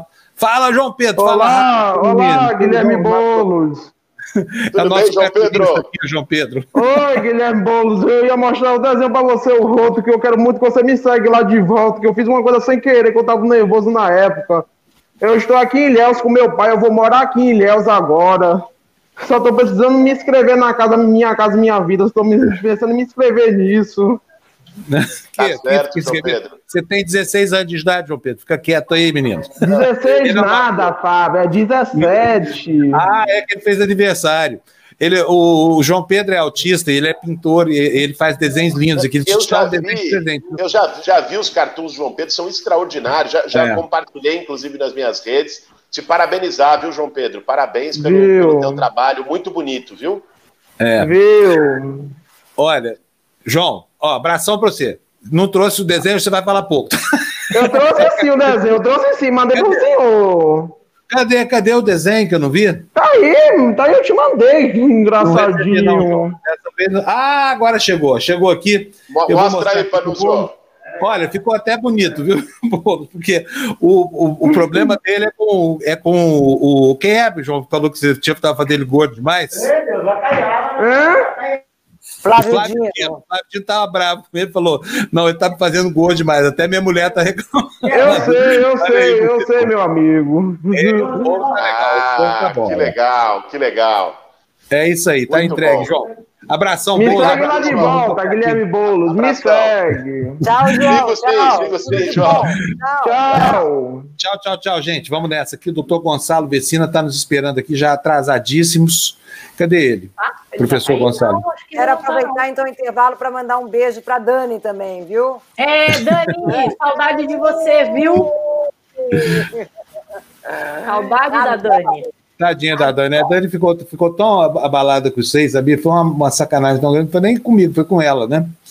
Porque, sabe, foi um cumprimento normal. Eu falei pro cara assim, ó, amigão, é, que nem lembro o que, é assim, ó, não me filma não, porque aqui eu tô dentro da televisão, da, da televisão, e cortaram, não me filma não, como se fosse assim uma coisa terrível, assim, sabe? E aí eu, eu mostro essa gravação para todo mundo que estava lá. Inclusive, eu cumprimentei todos os candidatos, eu era um dos debatedores desse debate aí, entendeu? Eu passando e cumprimentar igualzinho fiz com ele. A diferença é que a minha ex-mulher é fã do Boulos, e, e, e olha, ela é eleitora do Boulos e não tem problema nenhum ser eleitor do Boulos. Fala sério, o cara é bacanérrimo. Quem gosta que, não, que, que tivesse história com ele está muito bem representado. Candidato correto do ponto de vista das aspirações, da, da honestidade pessoal, entendeu? Competente. É isso aí. É, não se, ainda não sei se é competente, vai ter que ser provado lá, né? Mas é um bom. Peraí, a gente tem também. Eu não vou poder votar nele, então eu posso falar que gosto dele como político e gosto dele com o seu pensamento. Eu não sou é. eleitor dele, eu moro em Vinha del Mar, então eu posso falar tranquilamente. Mali, a gente está cheio de superchat, estamos precisando de um. Gina, isso, isso. A Gina é a garota do. A Gina, a Gina é que ela está merchandete aqui. Vai lá, Gina. Ah, merchandete. Cadê o superchat? Aqui, ó. Cadê o superchat? Joyce. Joyce. Ah, Joyce. Que delícia! É, Joyce. você vai ver a delícia agora. R$1,99 o quê? São dois euros. São, não, é dois reais. Olha aqui, dois ó. Reais. Joyce, 10 reais. Pô, Joyce. E, aliás, a Joyce esteve aqui com a gente. Nossa, que figura maravilhosa, viu? Amei. Amor vencerá o ódio. Que lindo! que lindo! Marcos Oliveira, trintão, cara, trintão. Quanto orgulho dessa iniciativa da TV Democracia. Nível sensacional das perguntas dos jornalistas, com J maiúsculo e do, com Jotão mesmo, viu? Então, Joyce, mais outros 10 bolos. Orgulho de você, Joyce. Atenção, não vai esvaziar a carteira toda, não. Vamos lá. Pensador nacional, Cincão. É, você poderá é, ser um grande estatista. Você é um desenvolvimentista. Ponto de interrogação. Precisamos de um novo Getúlio Vargas, ok? Muito bom, né? É. Deixa eu ver se tem mais. Não tem mais, não. Não tem mais. Gente, gente muito obrigado. Deixa eu só falar vocês, uma tá? coisa aí. Quando eu disse que o, que o Ulisses está virando no túmulo, eu sei que não acharam o corpo dele, mas o túmulo dele pode ser o mar, né? Então, só para falar, as pessoas, ah, ele não tem túmulo. Gente, eu sei que não acharam um corpo, mas lá onde ele estiver, ele deve estar tá com muita vergonha desse congresso. Que, o, o Ulisses Guimarães? É. É, era um outro né? enquanto o Gonçalo não entra, por que, que você não fala sobre os debates? Vou falar sobre uma, uma que eu posso falar, tá bom? Tá. Bom, nós temos. Não, o doutor Gonçalo acabou de entrar aqui, ó. Deixa eu botar ele para dentro, nós estamos muito atrasados com ele, eu falo depois. Vai ter um anúncio sobre debate, tá, gente? Professor Gonçalo Vecina, muito obrigado. Desculpa o atraso com o senhor hoje. A gente atrasou, o Boulos não conseguia conectar, ficou, espremeu tudo. Mas eu agradeço, senhor, e a gente precisava demais falar com o senhor hoje, porque eu fiquei, professor, indignado com a, com a, com a manifestação do Bolsonaro. Como é que o sujeito, de maneira absolutamente assim, não técnica, estabelece que não vai ter uma vacina, quer dizer, me privando de tomar vacina, privando o senhor de tomar vacina. Eu, o que eu estou achando é que esse governo, como um todo, tem um compromisso inexpugnável com a morte. Só pode ser, porque não dá para entender a ação sob nenhuma outra perspectiva. Eu queria a opinião do senhor, que é a opinião técnica, será que coincide com a minha visão míope aqui política? Não, bom dia a todos. Eu, bom dia, muito professor. obrigado pelo convite. É, primeiro, eu estou de pleno acordo. Aliás, eu acho que está na hora da gente pensar em uma comissão para analisar quem é o responsável pelas 150 mil mortes que nós tivemos nessa, né, nessa epidemia. Boa parte dessas mortes são fruto da inação do governo federal e devem ser cobradas do Ministério da Saúde e do nosso presidente. Em alguns estados, governadores e prefeitos também devem entrar nesse julgamento. Isso não pode passar incólume pela história da saúde pública brasileira. Este evento da vacina se soma a mais esses absurdos que foram cometidos no passado. Ignorar que esta era uma doença grave, ignorar a importância do, do, do isolamento social, o uso de máscaras, sair em público do jeito que ele saiu, inclusive quando já estava infectado e infectando outras pessoas. Tudo isso são crimes cometidos contra a humanidade. E por isso nós temos que cobrar. Não receber essa vacina em janeiro significa diminuir a cobertura da população brasileira a um produto que é considerado seguro e eficaz está sendo analisado, está é, tá sendo verificado pela Anvisa e está sendo verificado por outras agências. A vacina não vai ser registrada só no Brasil, vai ser registrada na OMS e em outros países, que é uma vacina que tem um potencial de, de vacinar o mundo inteiro também. Então, é muito grave isso que o Bolsonaro fez. Não é brincadeira. Ele está tratando isso como se fosse uma das brincadeiras de ódio que ele faz lá no, no, no Palácio do Planalto.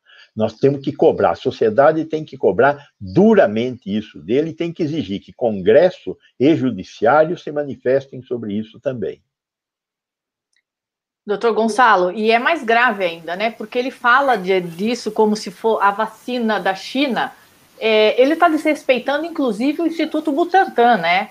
Que Totalmente. é uma entidade super séria, que, que já faz um trabalho com o SUS, o, Butantan foi criado em, no, no, ano de 1901. A Fiocruz é de 1900 e o Butantan de 1901. Os dois foram criados para a gente conseguir ter uma melhor condição de combater naquele momento febre amarela, varíola, peste bubônica, e os dois tiveram muito sucesso na sua trajetória.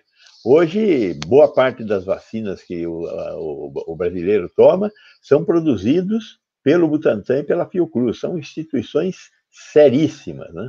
Então, o, o Butantan, para entrar na, na, na, na, vacina chinesa, foi, visitou fábrica, verificou, é, tem total certeza do que está sendo realizado. E há mais ainda, tem experiência de trabalhar com a tecnologia do vírus inativado. A vacina da gripe, que o Butantan produz e distribuiu este ano 80 milhões de doses, é uma vacina feita de vírus inativado. Então, é, a tecnologia é dominada já pelo Butantan. Ele conhece essa tecnologia.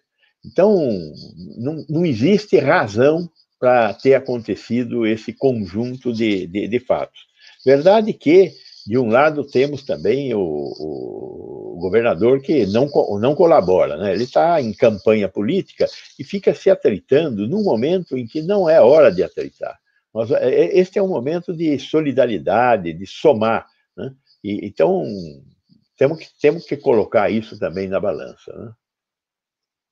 É, doutor, é, eu gostaria de saber, eu sei que por razões éticas eles não revelaram realmente a morte, as causas da morte deste médico voluntário, né? Mas o que podemos fazer, é, saber sobre o tipo de vacina, vacina placebo e tem uma outra lá também? Isso daí, na minha cabeça, é uma grande confusão. Eu não sei se, se o senhor pode esclarecer para mim e para muita gente, acho que está tá nos assistindo. Ponto número um essas pesquisas foram aprovadas na Comissão Nacional de Ética em Pesquisa. Foram aprovadas na Anvisa. A, a, a CONEP vê que, as questões éticas do, do sujeito de pesquisa, a proteção do sujeito de pesquisa. A Anvisa verifica as condições tecnológicas da realização da pesquisa. Então, é, as pesquisas foram aprovadas, não são pesquisas sérias, corretas do ponto de vista tecnológico. Estas pesquisas não estão sendo feitas só no Brasil. A AstraZeneca está realizando em outros países, na Europa, Estados Unidos, o mesmo modelo de pesquisa que está sendo feito aqui. Igualmente os chineses, igualmente a Pfizer, igualmente a Moderna. Todo mundo está fazendo isso aí em vários países, porque você ter 50, 60 mil pessoas para testar não é da noite para o dia. Então, quanto mais países você tiver, mais rápido você consegue as amostras imensas que nós temos que ter de pessoas a serem testadas. Então, não é Brasil, é mundo. Segundo, é, no caso, eu não conheço o protocolo da AstraZeneca, mas pelo que eu li, o protocolo utiliza como placebo a vacina da meningite. Então, alguém. É, tá, o, o, o, que aparentemente esse, esse, esse paciente tomou foi o placebo, que foi a vacina da meningite. Ele teve Covid e, e morreu da Covid. Será que teve efeito colateral do placebo vacina que ele tomou? Não sabemos. Provavelmente não, porque se, se tivesse tido algum problema, seja com o tipo de placebo, seja com a vacina, a autoridade sanitária teria a obrigação de suspender a pesquisa, como suspendeu na dúvida que teve com o primeiro paciente que teve aquele episódio de uma infecção na coluna. Pois bem, não foi o caso agora. É, não dá para revelar? Não, não dá para revelar. Um duplo cego não chama duplo cego sem querer. É um duplo cego. Agora, é óbvio que se o cara não morreu, é, se o cara morreu e, e, e, não foi imunizado, pode ser, ele pode ser um, um paciente que tomou a vacina é, e a vacina não funcionou, porque a vacina não funciona em 100% das pessoas. Ela funciona em uma parte das pessoas. A, a, a, pelos estudos de fase 2, que é quando você verifica a eficácia dessa vacina, a eficácia dela se situa em torno de 80%, 85%. Então, ele pode ser que tenha tomado a vacina, a vacina não funcionou, ele teve a doença e morreu da doença, porque tem gente que morre. É raro um jovem morrer, é raro um jovem morrer. Dois em cada mil que tem a doença, é, é, abaixo de 70 anos, morrem. Então é uma muito pequena a, a, a, possibilidade, mas existe. E ele foi teve o azar, infelizmente teve o azar. Então temos que olhar para isso é, com o olhar do protocolo de pesquisa. No protocolo isso está previsto. Se a autoridade sanitária mundial, aqui, porque nós estamos, esse, esse episódio foi comunicado em todos os países em que as agências reguladoras permitiram que a pesquisa fosse feita. Né? Então, o caso da, da doente inglesa lá aconteceu na Inglaterra. O cara comunicou a Anvisa aqui e suspendeu a pesquisa e para retomar teve que ser autorizado a retomar. Mesma coisa aconteceu com o FDA, mesma coisa aconteceu lá com a agência inglesa. Então, é, Veja, nós temos instituições, Nós estamos num momento ruim para a vida das instituições neste país por causa do nosso presidente. Mas nós temos instituições. A Anvisa é respeitada no mundo inteiro. O FDA é respeitado no mundo inteiro. A Agência Europeia de Medicamentos é respeitada no mundo inteiro. Essas agências que estão envolvidas com isso. Doutor... Um mínimo de confiança nisso. Doutor Gonzalo, justamente sobre isso, eu acho que o que muitas pessoas se perguntam agora é até que ponto a Anvisa vai ter independência para uh, eh, tomar a decisão de uh, validar ou não essa vacina sem a interferência da vontade do presidente, que nós sabemos que é contrária à, à aplicação dessa vacina. Isso é uma coisa. E a outra coisa, eu imagino que um processo de aprovação de um medicamento leve tempo, seja algo, enfim, é, que tenha que se trabalhar bastante em cima, mais ainda no caso, talvez, de uma vacina é, avaliada em tão pouco tempo. É algo excepcional isso. Essa avaliação pode ser mais demorada do que a gente gostaria e espera? Primeiro, vamos falar das instituições. É, é bom que a gente, nesse momento, acorde para a importância das instituições a, a, as agências, e no caso a Anvisa, são órgãos de Estado, não são órgãos de governo. Quando um governo termina, você troca todo mundo. Nas agências, ninguém é trocado. As pessoas têm mandatos, não podem ser demitidas, e os mandatos não devem ser coincidentes. Então, na agência, todas essas agências têm cinco diretores mandatos de três anos não coincidentes. Então, tem lá, hoje, é, foram aprovados duas pessoas recentemente, tem o almirante lá, que é médico, e, e, e, e um técnico que está preenchendo um lugar que é temporário. Como é que é que, é, que a gente a, a, indica isso? Neste momento tem sido o Centrão que tem indicado são indicações políticas para um, um, um órgão fundamental para a saúde pública brasileira. Está errado. O, o governo pode fazer pressão? Fazer pressão pode. A pessoa responde a essa pressão, a sociedade tem que estar olhando o que, que o almirante está fazendo lá. Se o almirante falar, olha, essa vacina não é boa, nós temos que cobrar da sociedade que, que, que, que, que, que se levante contra um, um, um sujeito que está vendendo o seu diploma de médico, porque ele é médico originalmente, né? virou contra-almirante depois, mas é, a profissão dele é médico. Nós temos que cobrar dele isso. Nós temos que cobrar que os indicados para as agências sejam pessoas competentes. Na minha prime a primeira presidência da Anvisa, a Anvisa fui eu que criei, a primeira presidência foi minha. E os outros quatro diretores que me acompanhavam, nenhum teve indicação política. Todos eles foram indicados por critérios técnicos. Todos passaram pela sabatina no Senado, numa boa. Eu passei mas, pela sabatina no Senado. O que o senhor está dizendo, então, a gente não tem a segurança de que, de fato, vai ser uma decisão técnica, já que as coisas mudaram. Veja, existe a possibilidade de. E existe a possibilidade da sociedade cobrar destes servidores públicos. Eu espero que esses servidores públicos acordem para a responsabilidade deles e respondam de acordo com o que exige o cargo que eles estão desempenhando na sociedade. Então, nós temos que ficar de olho. Então, a, a, o Butantan vai entrar com o pedido, de, entrou já com o pedido de autorização de fazer a pesquisa, foi aprovado. Agora está realizando a documentação da pesquisa clínica. Vai entregar essa documentação na Anvisa. É a sua segunda pergunta. Está é, tá tudo sendo muito rápido? Não, não está sendo tudo muito rápido. Está sendo de uma forma diferente, porque nós estamos vivendo uma epidemia.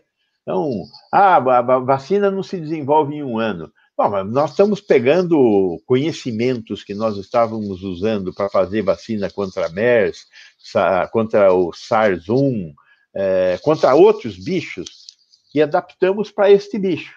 É, é possível adaptar para este bicho. É, essa, essa tecnologia da vacina chinesa, que é a tecnologia do vírus inativado, é usada na vacina da gripe, na vacina da raiva, em várias outras vacinas.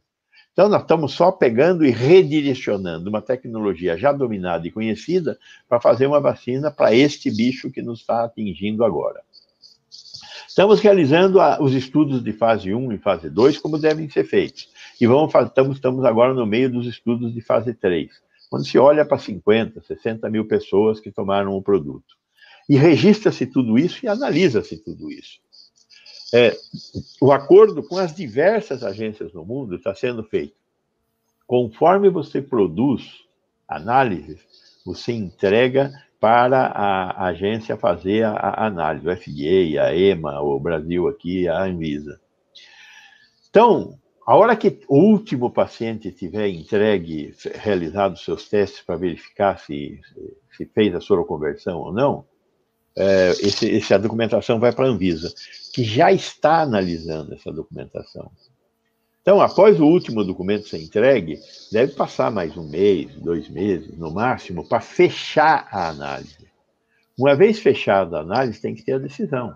Então, vamos supor que o Bolsonaro fale assim para o quadro, para o almirante lá, olha, não aprova esse negócio. O almirante pode pegar e sentar em cima do processo, vamos supor. O Butantan deverá buscar um, o judiciário. E o juiz vai perguntar para a agência: qual é a razão do senhor não expedir a sua, a sua, a sua decisão? Tem que explicar. Se a explicação for boa do ponto de vista técnico, o, o judiciário deverá tomar medidas contra o almirante. Então, veja, nós estamos vivendo num, numa civilização meio ruimzinha, meio capenga e tal, mas estamos vivendo numa civilização. Tem instituições. Então tem o judiciário, nós temos que contar com o judiciário. De vez em quando acontecem bobagens, mas nós temos que contar com ele. Então, existe um é sistema é de pesos e contrapesos que nós temos que usar e a imprensa tem que estar ativa, olhando, fazendo as perguntas que vocês estão fazendo e as respostas devem ser convincentes para a sociedade brasileira. Doutor Gonçalo, olha, quero demais agradecer mais uma vez o senhor aqui. O senhor é um faixa de luz aqui na nossa dianteira aqui para orientar a gente. Então, quando a gente tiver em dúvida, é que esse assunto não comporta dúvida. A gente já sabia que esse assunto é um assunto objeto e que esse tipo de liderança deletéria só faz uma coisa que é desfavorecer o cidadão, sabe? Desprover uma vacina, sabe? Impedir que a, que a ciência triunfe. E... Ih, acho que o Fábio travou. Travou. Acontece Fábio, com Fábio. todo mundo. Tchau, Fábio. Em nome do Curando Cara, olha só, olha eu aqui de novo, aqui, ó, é de cada 50 minutos travo. Então, doutor Gonçalo, um abração para o senhor, muito obrigado. Viu? Obrigado, bom dia, bom trabalho para vocês. Obrigado, tchau. Obrigada. Gente, é inacreditável que esse país nosso é capaz de produzir, né? Cadê ela? Patrícia tinha chegado aqui. Patrícia, volte aí, menina. Ixi, nós vamos ter entrevista agora tão legal. Opa. Opa. Eu vou contar um segredo da Patrícia Campos Melo para vocês, tá? Que vocês não sabem. Cadê ela? Deixa eu ver aqui, ela, porque eu estou aqui digitando uma coisa. Ah, ela aqui, ó. Vou contar um monte de segredo para vocês. Quer ver só? Ai, Olha ela aí, ó. Oi, Patrícia.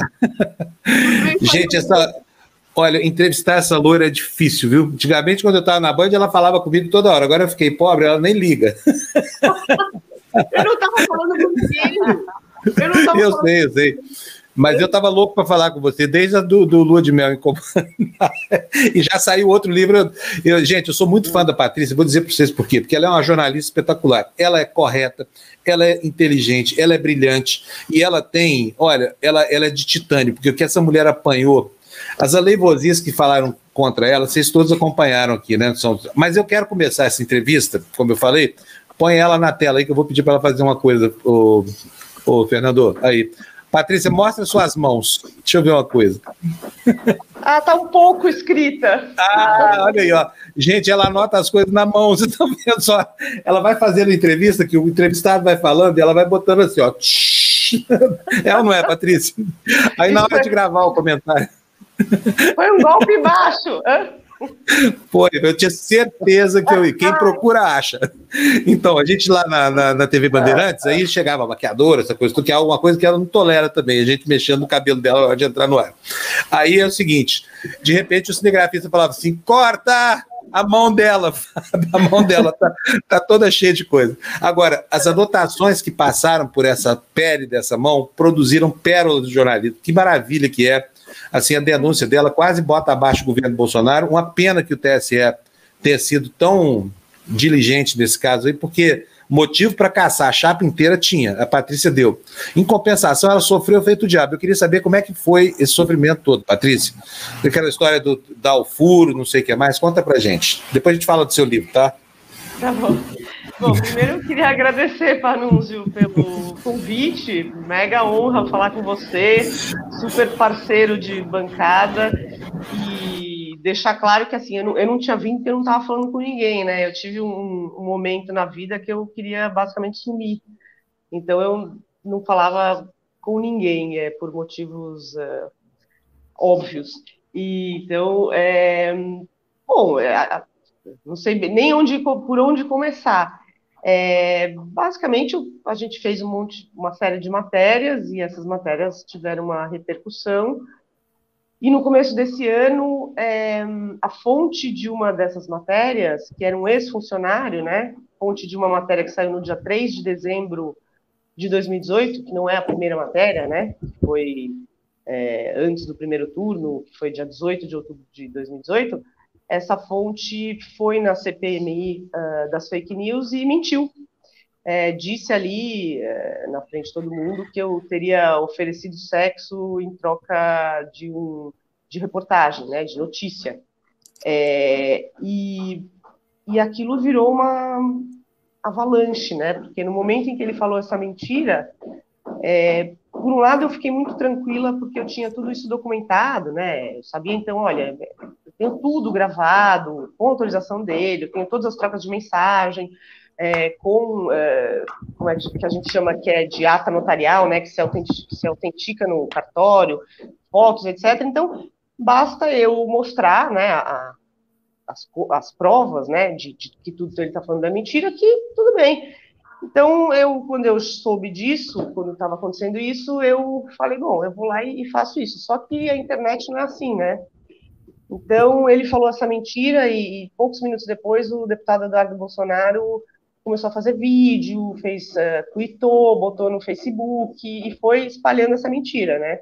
Aí ele foi no, no plenário da Câmara e falou isso, assim, na TV, e uma semana depois, o presidente Jair Bolsonaro é, fez uma piada, aspas, é, usando um trocadilho de cunho sexual horrendo. E depois que eles fizeram isso, basicamente a minha vida virou um inferno, né? Porque eu tinha até hoje, né? Tem memes e memes pornográficos, montagens de mulher pelada, o meu rosto montado, filme pornográfico, é, mensagens de gente falando você devia ser estuprada, uma coisa horrorosa, em cima de uma mentira, né? Isso que é mais louco. E então, é isso é uma maneira de tentar intimidar, né, jornalista, de tentar fazer com que jornalismo investigativo pare. É basicamente. Quiseram parar, quiseram parar uma mulher que é feita de aço inoxidável usando munição de festim, porque munição de festim que é falsa. E segundo, essa mulher que vocês estão vendo aí parece tão frágil, mas a gente já cobriu guerra pra caramba, sabia? Tem certeza absoluta que onde ela já foi, você não iria jamais, não é verdade, Patrícia? Quantas guerras foram? Sei, foram muitas. Fora isso, o ébola, né? É, e é, também, também foi, fui duas vezes para a epidemia do ebola. É. E aí o cara vem com Hans River, acha que vai intimidar uma jornalista desse porte. E quebraram bem quebrada a cara mesmo, né? Agora, me chamou muita atenção no seu livro a cena, que você fala logo lá no comecinho, da maneira como você descobriu isso. Foi seu filho que te contou, né? Com oito anos de idade, é isso? Conta pra gente como é que foi vivenciar isso como mãe. Patrícia. É, isso, isso, mostra como, como afeta a gente, né? É, esse tipo de, de campanha de assassinato de reputação. É, eu não fui a primeira a passar por isso. Muita, muitas outras jornalistas mulheres, principalmente, passaram por isso, né?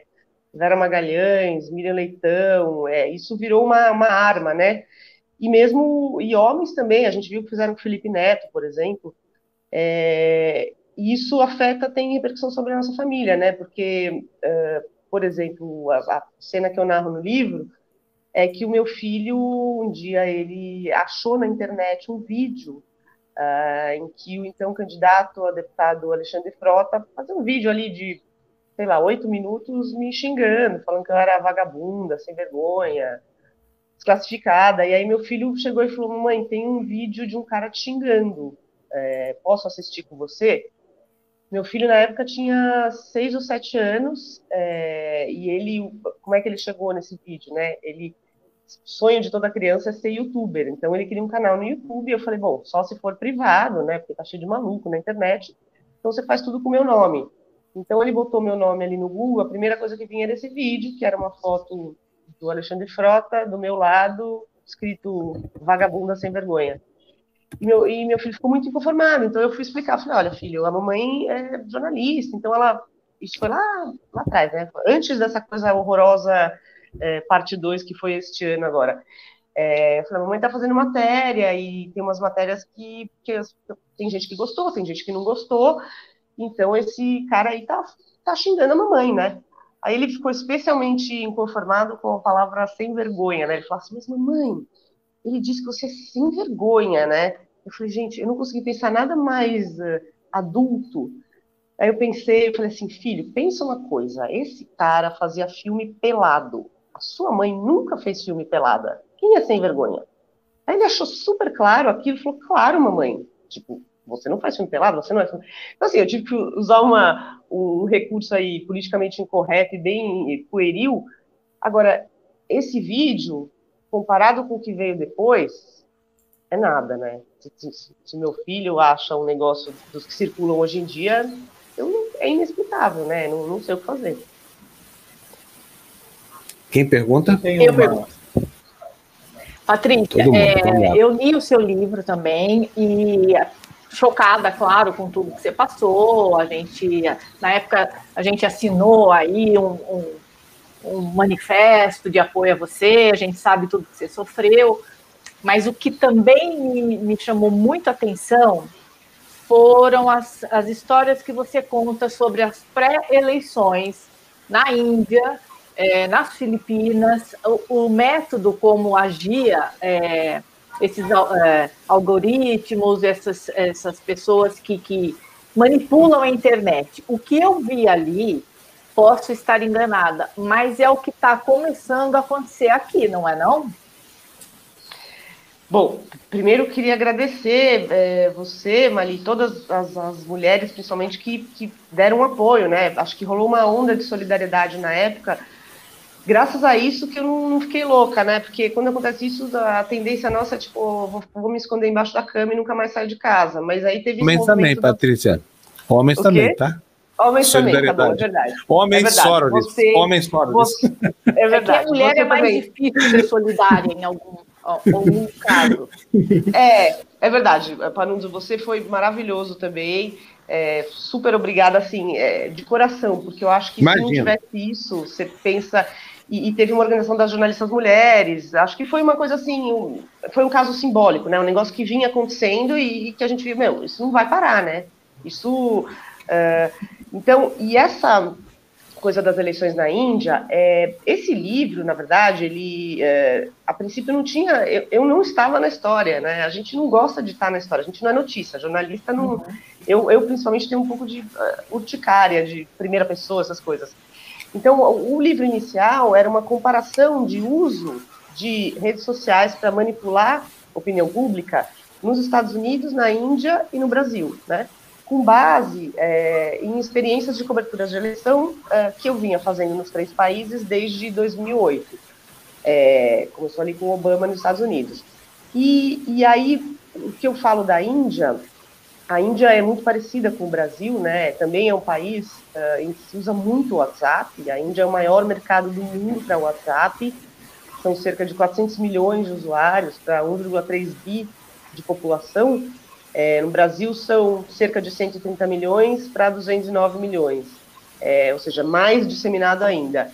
Mas efetivamente eles usam muito é, os grupos de WhatsApp para disseminar esse tipo de mensagem mas usam também, é uma coisa que está crescendo no Brasil, da, os dados das pessoas, né? Eu fiz uma matéria recentemente mostrando que é super fácil, uh, tem a venda, e não é caro, softwares que você raspa do Instagram e do Facebook o nome e o celular das pessoas. Tipo, o meu, o seu, o Panúncio, de todo mundo, né? Você bota lá, ah, eu quero mandar mensagens ou afetar uh, o eleitorado que gosta de, sei lá, vou falar aqui, caça a raposa, caça o coelho, qualquer coisa dessa. Aí você bota lá um hashtag no Instagram, hashtag caça o coelho, ou quem vai no shopping paulista, uh, hashtag shopping paulista. Aí aquilo puxa para você o nome das pessoas e o celular, e aí você pode mandar mensagens específicas, né? E na Índia isso já era feito uh, há muito tempo, né? Eles têm uma coisa, eles usam até, por exemplo, uh, lista de programa social, tipo do Bolsa Família deles, né? Que, são estaduais, e puxam isso para fazer isso, para ou mandar mensagem, ou mandar e-mail, né? Na tentativa ali de, de uh, manipular. E você sempre pode. É uma coisa que se fazia muito na Índia. Lá, como a coisa das castas é muito forte, né? Das castas e da religião, essa esse antagonismo entre hindus e muçulmanos, eles mandavam uh, mensagens, uh, por exemplo, uh, você que é da casta tal, esse candidato aqui vai acabar com as cotas que existem para sua casta, né? Então, você pode semear a cisânia num nível, né, que além de você manipular o debate público, você causa uma polarização absolutamente tóxica na, na sociedade, que é o que a gente está vendo, né? Aqui no Brasil, nos Estados Unidos, na Índia, e, e de fato isso é, é muito preocupante, eu acho. É, foi uma coisa que me assustou muito, essa, o como funciona essa máquina do ódio, não só aqui, mas em todo lugar, e como isso é, funciona, porque funciona, né? A gente vê que tem resultado, não se pode é, é, falar, ah, não, é só uma bobagem. Não é bobagem, gente, acontece. Eu recomendo, quem não leu o livro da Patrícia tem que ler, porque é assustador. Obrigada eu, pela eu, eu até recomendação. Uma das coisas que me, me, que me, Pode falar, Vitor, pode falar, depois eu falo. Pode ir. Não, não, Vitor Gina, não sei o que está falando. Aqui as mulheres. Ladies first. Isso mesmo. Tá. Patrícia, não, só para lembrar também que a gente não está bem no patamar né, da liberdade de imprensa, dos ataques de imprensa nos últimos uh, nove meses. Tivemos 299 ataques à imprensa da parte do presidente da República e segundo uh, esse dado segundo a FENAGE, Federação dos Jornalistas, segundo o Repórter Sem Fronteiras, tivemos 105 ataques aos meios de comunicação nos últimos três meses e 10 ataques a mulher, jornalistas mulheres e é, um, 12 ataques a jornalistas homens. Mas, eh, Patrícia, a minha pergunta é o seguinte: é gravíssimo o que aconteceu e que é, você denunciou isso daí para a polícia, foi tomada providência, tem alguma ação judicial correndo isso no meio? Porque, por exemplo, aqui na Itália, o sujeito já estaria com guarda-costas, né, pago pelo Estado. Né? Então, eu queria saber, a, a, nível prático mesmo, como é que como é que está tá se desenrolando você nesses ataques que você recebeu? Obrigada, Gina, pela pergunta. Bom, bom te ver, faz muito tempo, né? É, então, na época, em 2018, como é, tinha algumas coisas que eram um pouco é, preocupantes, que não era uma coisa que só na internet, né? Eles ligavam no meu celular, fazendo ameaças, eles mandavam a minha agenda de, de eventos públicos, tipo eventos que eu ia moderar, eu mandava em grupos de WhatsApp dizendo, olha, a fulana, jornalista, sei lá, comunista, alguma coisa que eles inventavam, é, vai estar nesse lugar, nesse horário, então, por favor, por favor, não, não tinha por favor nenhum, apareçam lá para confrontá-la, né? É, tinha uma coisa de que clonaram meu WhatsApp, começaram a mandar mensagem, falaram do meu filho e mensagens.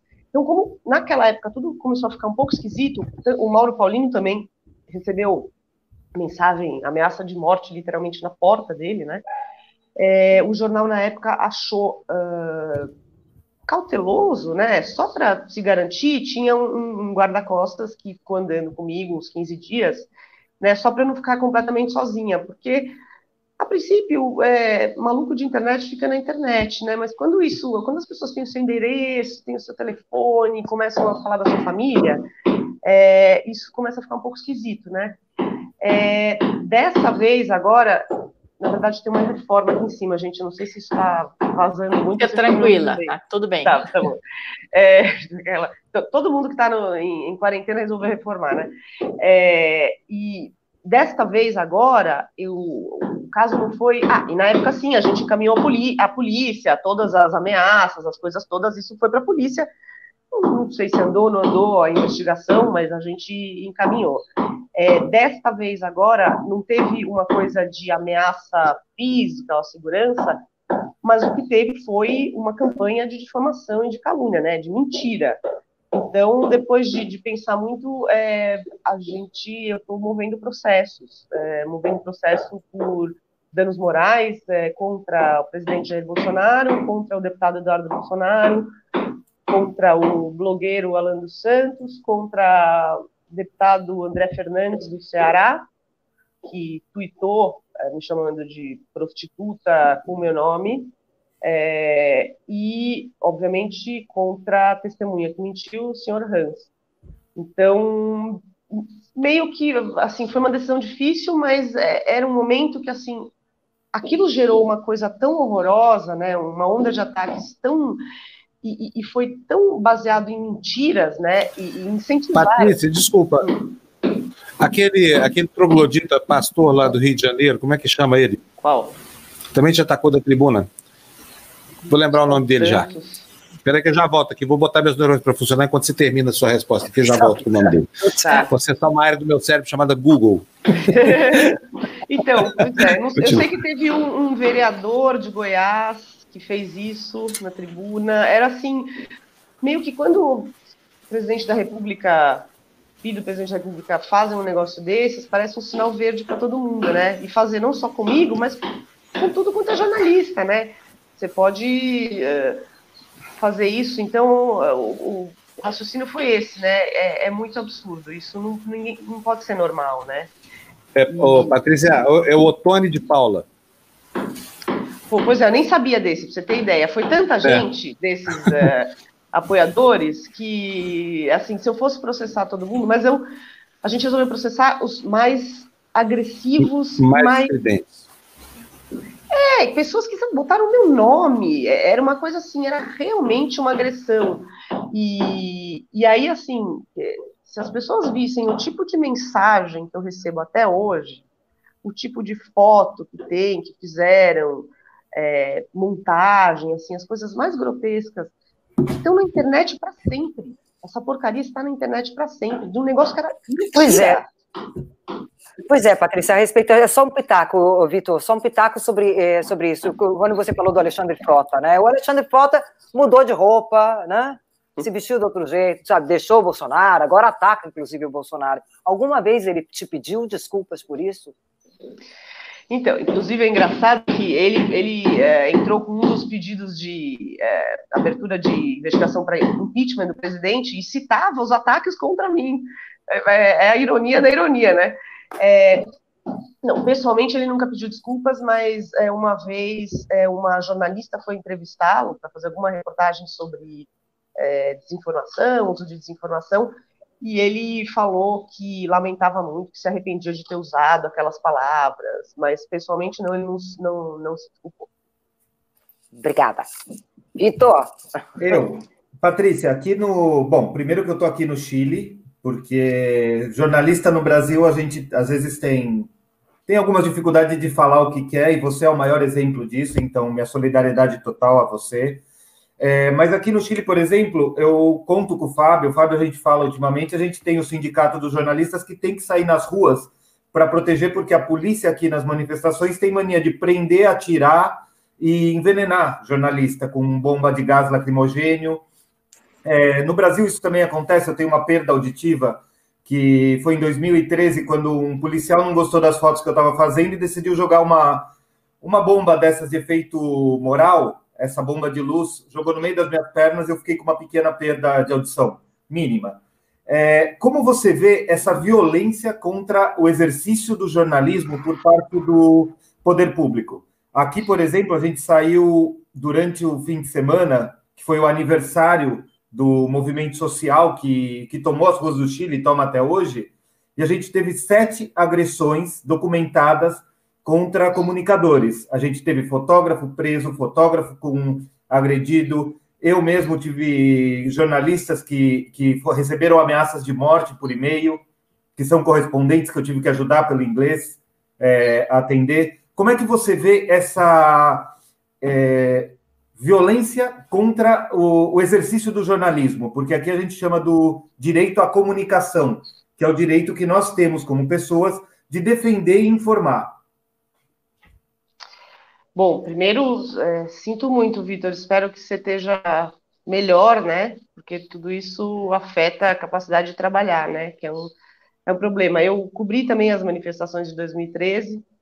É, graças a Deus não aconteceu nada, mas eu tenho uma grande amiga, que é a Juliana Valone, que quase perdeu o olho, né? E a gente tem um eu caso de.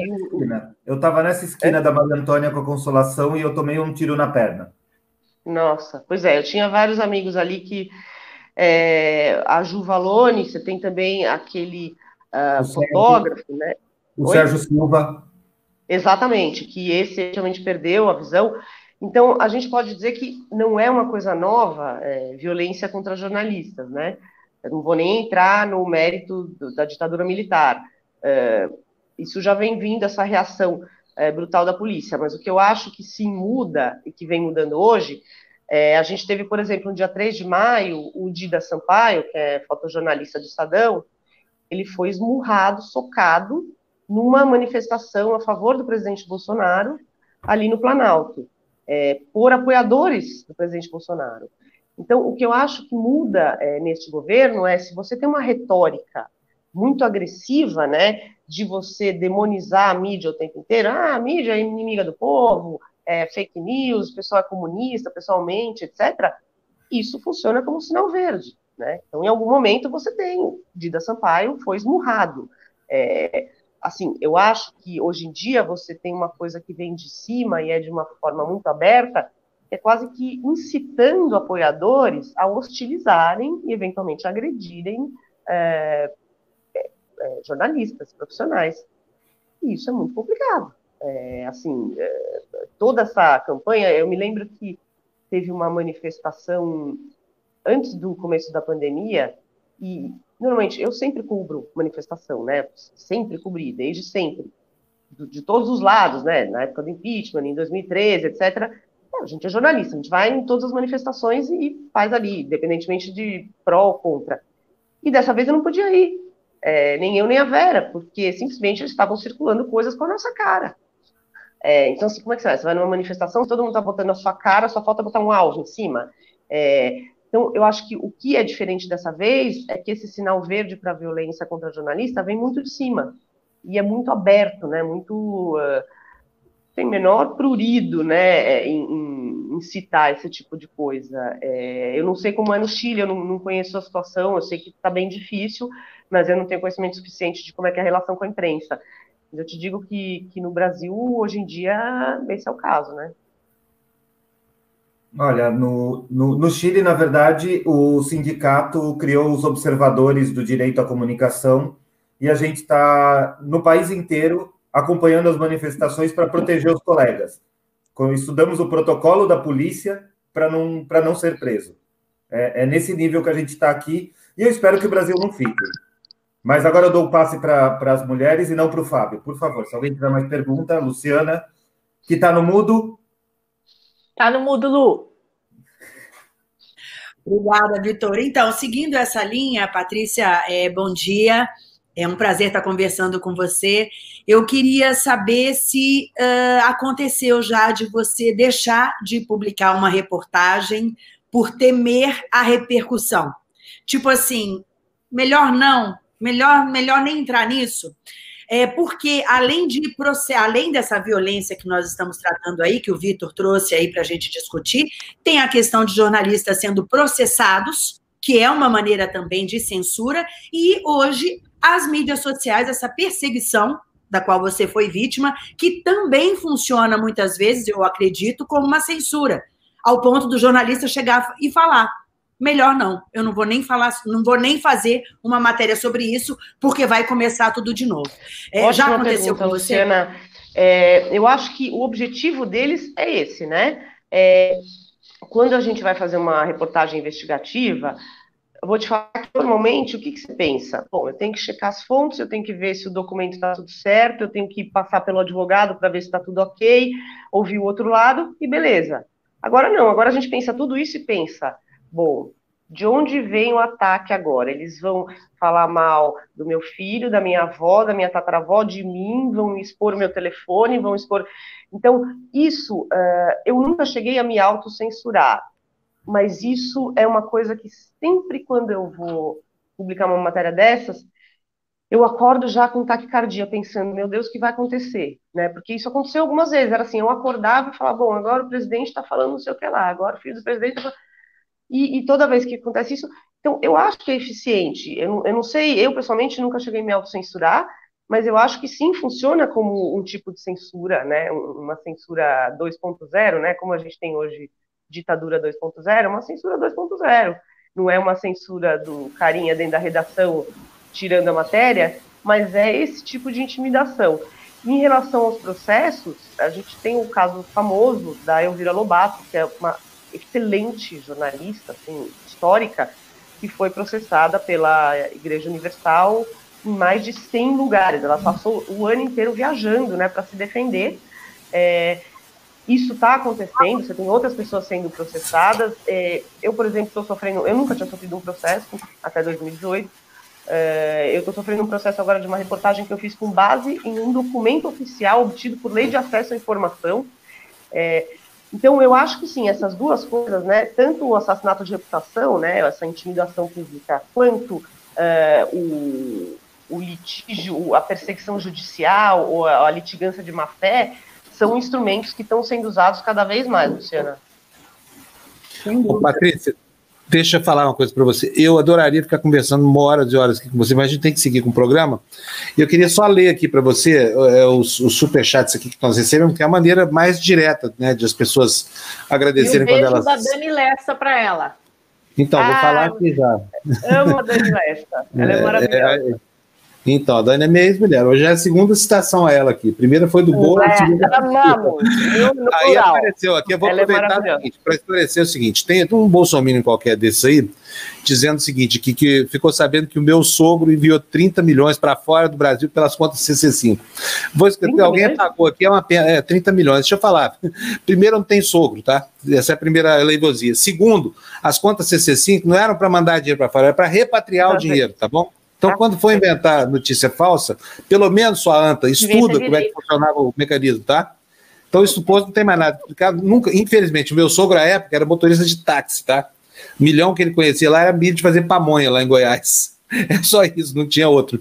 Mas, enfim, olha, quero mostrar aqui os, os superchats que você recebeu, quer dizer, você recebe, mas o usufruto é nosso, tá bom? E cadê? Share screen. Cadê aqui? Janela de aplicativo, tá aqui. Compartilhar. Aqui, ó.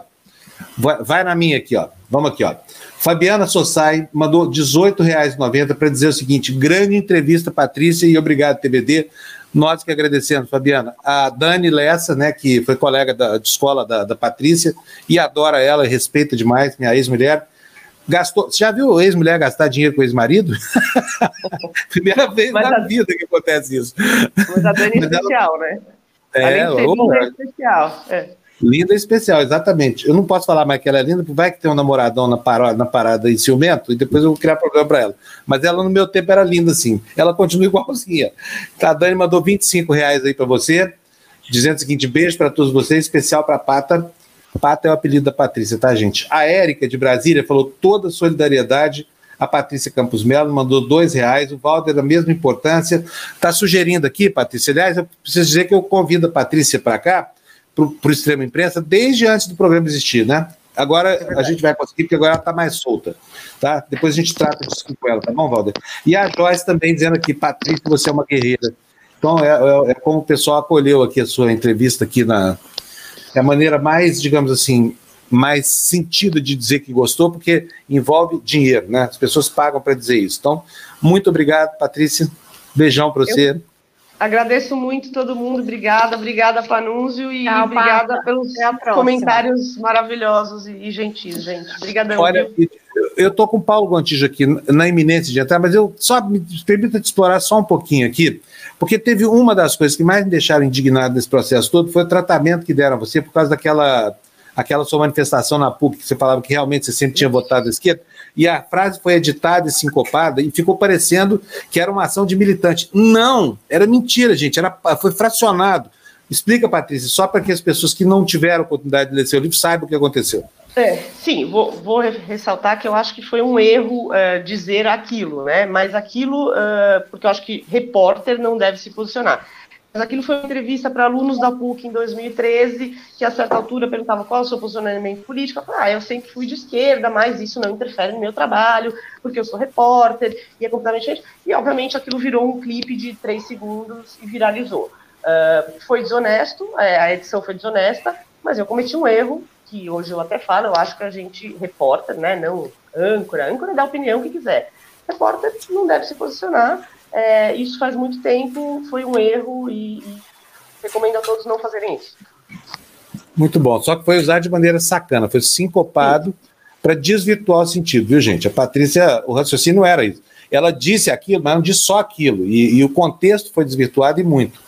Patrícia, um beijão para você então, tá? Muito obrigada, Panunzi. Tchau, gente. Obrigadão. Obrigados nós aqui. Muito obrigados nós. Que bom que a Patrícia pôde falar com a gente agora, né? Eu ficava ansioso por essa entrevista dela. Foram muitos meses de espera, né, Marina? Né? Foi. Muitos meses de espera. Agora Mas vamos botar o Paulo Ela precisava aqui. se preservar um pouco e estava. Claro. E tinha, uma, tinha a Seara Judicial. Tudo bem, Paulo? Tudo bom, Fábio? Tudo bem, pessoal? Bom Tudo dia. bem. Está nos ouvindo bem aí ou não? Estou super o, bem. Gente, o Paulo Gontijo, vocês já conhecem, o, o Paulo Gontijo é o fundador, é o fundador do, do Livres, Paulo? É, né? Desculpa, Paulo, quando se cortou um pouco, você pode repetir? Tô aqui. Você é o fundador, você é um, um, dos fundadores, é o fundador, porque hoje ele é o presidente do Movimento Livres, né? Ele é empresário, ele é diretor executivo do Livres, é conselheiro do Instituto Milênio também, e, e, é uma pessoa muito alinhada com o pensamento liberal. Mas a gente é, é precisa estabelecer o que, que é o pensamento liberal. O que, que é liberalismo? Será que nós temos liberais genuínos no Brasil? Por exemplo, Paulo, seu xará, Paulo Guedes, é liberal? Ô, ô, ô eu acho. É, é, isso, isso é um, uma das minhas questões dentro do movimento liberal é exatamente essa. É, a mania de estabelecer quem é liberal ou não, eu acho muito pouco liberal é, ficar julgando a, a, o encaixe ideológico de cada um. E aí eu acho que é um princípio bastante liberal acreditar na autodeclaração de cada um. Então, se ele diz que ele é liberal, ele é. Uh, eu tenho muitas críticas ao ministério dele, mas, mas eu prefiro não entrar nessa seara e não alimentar a onda de julgamento, de encaixe ideológico é. das pessoas. Aliás, a, a, a, pergunta foi capciosa, desculpa, não devia ter feito a pergunta, não, porque é óbvio que é digamos assim, liberalismo fenotípico. Parece que é liberal, é liberal. O cara escolhe lá se ele quer se declarar liberal ou não. Mas no caso do Paulo Guedes, por que, que você faz tantas críticas a ele? O que, que no pensamento dele desagrada tanto os liberais da sua linhagem?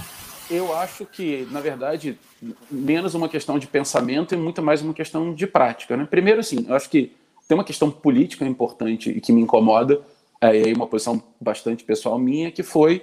É, fazer uma coalizão, e o próprio Paulo Guedes falou isso no começo do governo Bolsonaro, entre liberais e conservadores, é, e eu entendo que Bolsonaro também não é um conservador, acho que ele é um reacionário, é, bastante iliberal. Então, eu acho que tem um problema político aí, que é você um, chancelar né, o iliberalismo de um presidente é, é, que historicamente sempre foi contra as pautas econômicas liberais, contra as pautas políticas liberais, né, um, e, dá para ele um verniz de liberalismo que é muito pouco genuíno. Então, essa é uma questão. Tem uma outra questão que é da, das entregas do ministério dele é, e, e, da forma como ele conduz. Quer dizer, o Paulo Guedes não entendeu ainda, eu acho, que um dos papéis do ministro da Economia é dar um pouco de estabilidade e previsibilidade para o que vai ser feito. Né? E quando você fala que daqui a 90 dias você vai privatizar não sei quantas empresas, que daqui a. É, que toda semana você salva a República duas vezes. Isso é muito ruim para o país. Né? Isso gera estímulos muito ruins para a economia.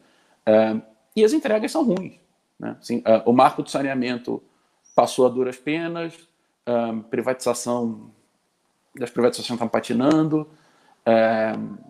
enfim, tem, tem um ministério que está fazendo poucas entregas, confuso, batendo cabeça, a reforma tributária está um caos, quando você tem uma PEC 45 que é melhor do que o que foi apresentado. Uh, e aí é muito difícil um ministro da Economia que, que não consegue estabelecer um rumo. Né? A sensação que você tem é que é, o barco está à deriva e ele está lá, assim, com a bússola rodando sem saber onde é está o norte.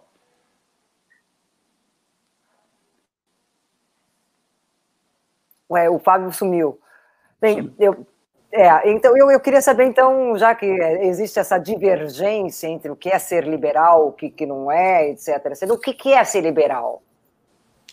Olha, é, eu entendo ser liberal é, como querer que as pessoas sejam donas da própria vida. Né? E, e eu gosto de me dizer liberal por inteiro, é, exatamente porque eu acho que as liberdades são complementares, elas não são separáveis. É, eu gosto de ser dono da minha própria vida econômica. Então, eu gosto de poder empreender, eu gosto de poder trabalhar para quem eu quiser, é, eu gosto de poder me realizar nesse sentido. É, eu gosto de ser liberal politicamente, eu gosto de poder falar o que eu sinto, o que eu quero, expressar a minha opinião sem que ninguém tenha direito de fazer isso. É, eu gosto de ser liberal na minha vida privada, é, expressar a minha religiosidade da forma que eu quiser, me relacionar afetivamente com a pessoa que eu quiser uh, e não sofrer nenhum tipo de coerção por causa disso. Então, eu entendo que o liberalismo é, é uma cultura onde isso acontece, é uma cultura de tolerância, de pluralidade, é, de, de é, independência do indivíduo, né? e principalmente um, e aí se você for olhar em termos de Estado, um país onde o Estado trabalhe para as pessoas e não o contrário. Né? Eu acho que em muitos casos no Brasil a, a gente trabalha para o governo ou o governo é, manda mais na gente do que o contrário. Aliás, o liberalismo genuíno é uma doutrina muito bonita, tem completa empatia. Eu não sei eh, algumas questões de natureza econômica, mas o liberalismo aplicado ao campo dos costumes, ele produz. Eu queria aproveitar para saber a sua opinião é seguinte, porque os liberais brasileiros falam o seguinte: não, nós somos liberais na economia, mas somos conservadores dos costumes. É, o, o, liberal genuíno americano, por exemplo, promoveu a descriminalização da maconha na Califórnia, foi um programa do Partido Republicano. É, os brasileiros aqui acham que maconha é coisa do demônio, preferem mandar a ciência para o inferno e ficar com o que pode ser um remédio guardado na, na prateleira da clandestinidade para que ninguém tenha acesso. Quero saber o seguinte: como é que os liberais genuínos tratam o aborto e a, a descriminalização das drogas, Paulo? Tá. É, eu, eu, eu, eu, posso falar muito mais por mim do que por. Eu acho que o campo do liberalismo ele é bastante diverso. Né? E ele. É, para muitas questões polêmicas, você não tem uma resposta única. Então, é, dentro do campo do aborto, por exemplo, você tem, é, e aí, por exemplo, Livres, que é a instituição que eu dirijo, não se posiciona sobre aborto, porque você tem correntes que dizem é, que a mulher tem direito ao seu próprio corpo e, portanto, ela pode fazer aquilo, e tem gente que entende que ali dentro tem uma outra vida e que aquele indivíduo também tem direito à própria vida. Né? Em relação à descriminalização da maconha, por exemplo, eu acho que ela é um pouco mais pacífica. A gente, por exemplo, trabalha muito e tem mandatários que são associados ao Livres dentro da comissão de cannabis medicinal, por exemplo. É, eu, se você for olhar o arquivo do Livres no YouTube, eu já fiz live sobre isso. É, eu acho que com, com é, ciência e, e, um pouco de clareza ali é bastante fácil ver que cannabis medicinal, por exemplo, não devia ser polêmico. Existem outros temas que também não deveriam ser polêmicos, que por incrível que pareça no Brasil são. É, por exemplo, laqueadura e vasectomia. Né? Essa é uma pauta que a gente também tem tentado trabalhar. É, são dois processos bastante burocráticos, bastante conduzidos de forma bastante obscurantista pelo serviço público e privado, é, no qual, por exemplo, eu, se quiser fazer vasectomia ou uma mulher queira fazer laqueadura, tem que ter autorização de cônjuge. É, a mulher não pode fazer junto com a cesárea no, no, no, SUS, tem que ter mais de 25 anos ou dois filhos, e muitas vezes exigido que tem os dois. Uh, e as pessoas não falam disso. Né? As pessoas falam sempre dos grandes temas polêmicos, mas elas não estão preocupadas com as pequenas conquistas. É, a lei de laqueadura e vasectomia, por exemplo, ela está sendo avaliada pelo Senado na Comissão de Assuntos Sociais e ela já foi colocada em pauta 30 vezes e retirada 30 vezes. Mas não dá tanto voto, não aparece bem na manchete. Né? A gente podia uh, conquistar uh, campos comuns e fazer as coisas avançarem uh, eu temo que hoje em dia o brasileiro esteja condicionado ao fogo cruzado e à imobilidade. É, Paulo, aqui, Vitor, é, eu tenho uma pergunta. No, você faz uma crítica ao Paulo Guedes, mas o Paulo Guedes vem de um modelo de liberalismo econômico que foi é, usado aqui no Chile, que era o, o Chicago Boys, é, reduzindo o Estado ao máximo e tentando é, privatizar tudo, a ponto que a gente tem a privatização da água, a gente tem a privatização dos recursos é, previdenciários, do nosso INSS aqui no Chile, ele é privado. São empresas que usam o nosso dinheiro para investir na Bolsa e a gente acaba pagando ou recebendo dinheiro, é, parte do que eles ganham, emprestando dinheiro para empresas. É, você defende qual tipo de, de Estado? Um Estado que seja reduzido ou um Estado que seja talvez maior e mais atento a alguns é, serviços básicos? Eu, eu defendo um Estado focalizado nas necessidades primárias e que seja é, efetivo na capacidade dele de fazer o mais importante primeiro. É, eu acompanhei bastante o marco do saneamento, é uma discussão que eu estou bastante inteirado. É, eu sou do Rio de Janeiro, eu convivi com a SEDAI boa parte da minha vida e eu vi o péssimo serviço que ela presta. É, e eu acho que o que a gente fez com um baita de um avanço. Né? Você permite competição entre as empresas públicas e as privadas em pé de igualdade. É, você tem metas claras, você tem acompanhamento da sociedade civil da entrega daquele serviço e você tem principalmente modelos de saneamento que vão fazer com que as pessoas tenham acesso, né, capacidade de trazer investimento, o Estado brasileiro está é, virtualmente engessado, quer dizer, na prática engessado, é, e você vai fazer com que as pessoas tenham acesso à água. Então, é, eu acho que um foco tem que ser no cidadão. É, no caso do Brasil, o foco era na corporação, e tem sido na corporação, salvo raras exceções. É, e aí, um dos contra-argumentos, por exemplo, é a SEDAI é lucrativa, assim, a SEDAI investe zero.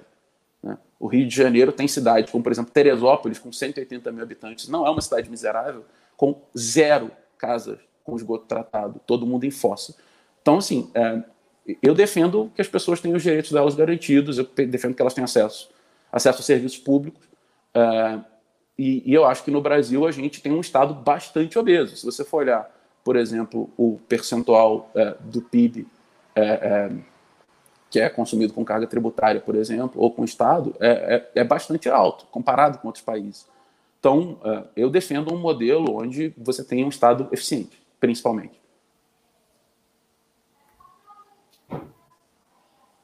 O, o, Paulo, eu queria saber o seguinte: é, a gente está vendo aí que você mesmo disse que o nosso governo, o nosso ministro da Economia, está ali sem saber o que fazer. A, a, a, impressão não, a certeza que a gente tem é que o que ele fala não se escreve e que, na verdade, nem ele sabe o que fazer.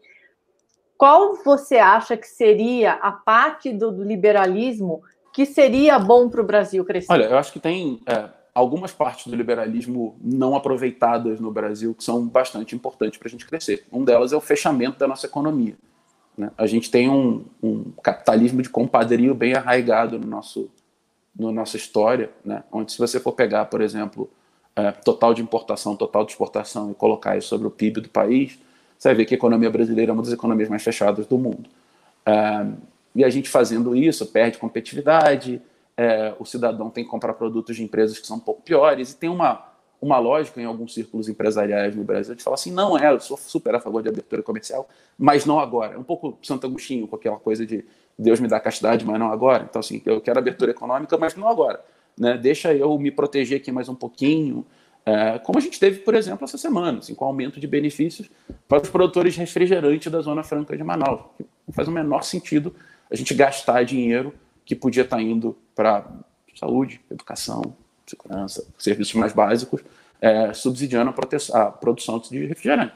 Né? Então, isso é um, é um, um, grande problema. Você tem um monte de corporações privadas e públicas que se agarram no Estado e, e que pegam dali seus benefícios. Uh, eu acho que o corte desses, desses benefícios privados e públicos é, é fundamental para a gente ter um Estado razoável, eu diria, assim, decente minimamente. Okay. O Fábio tá aí?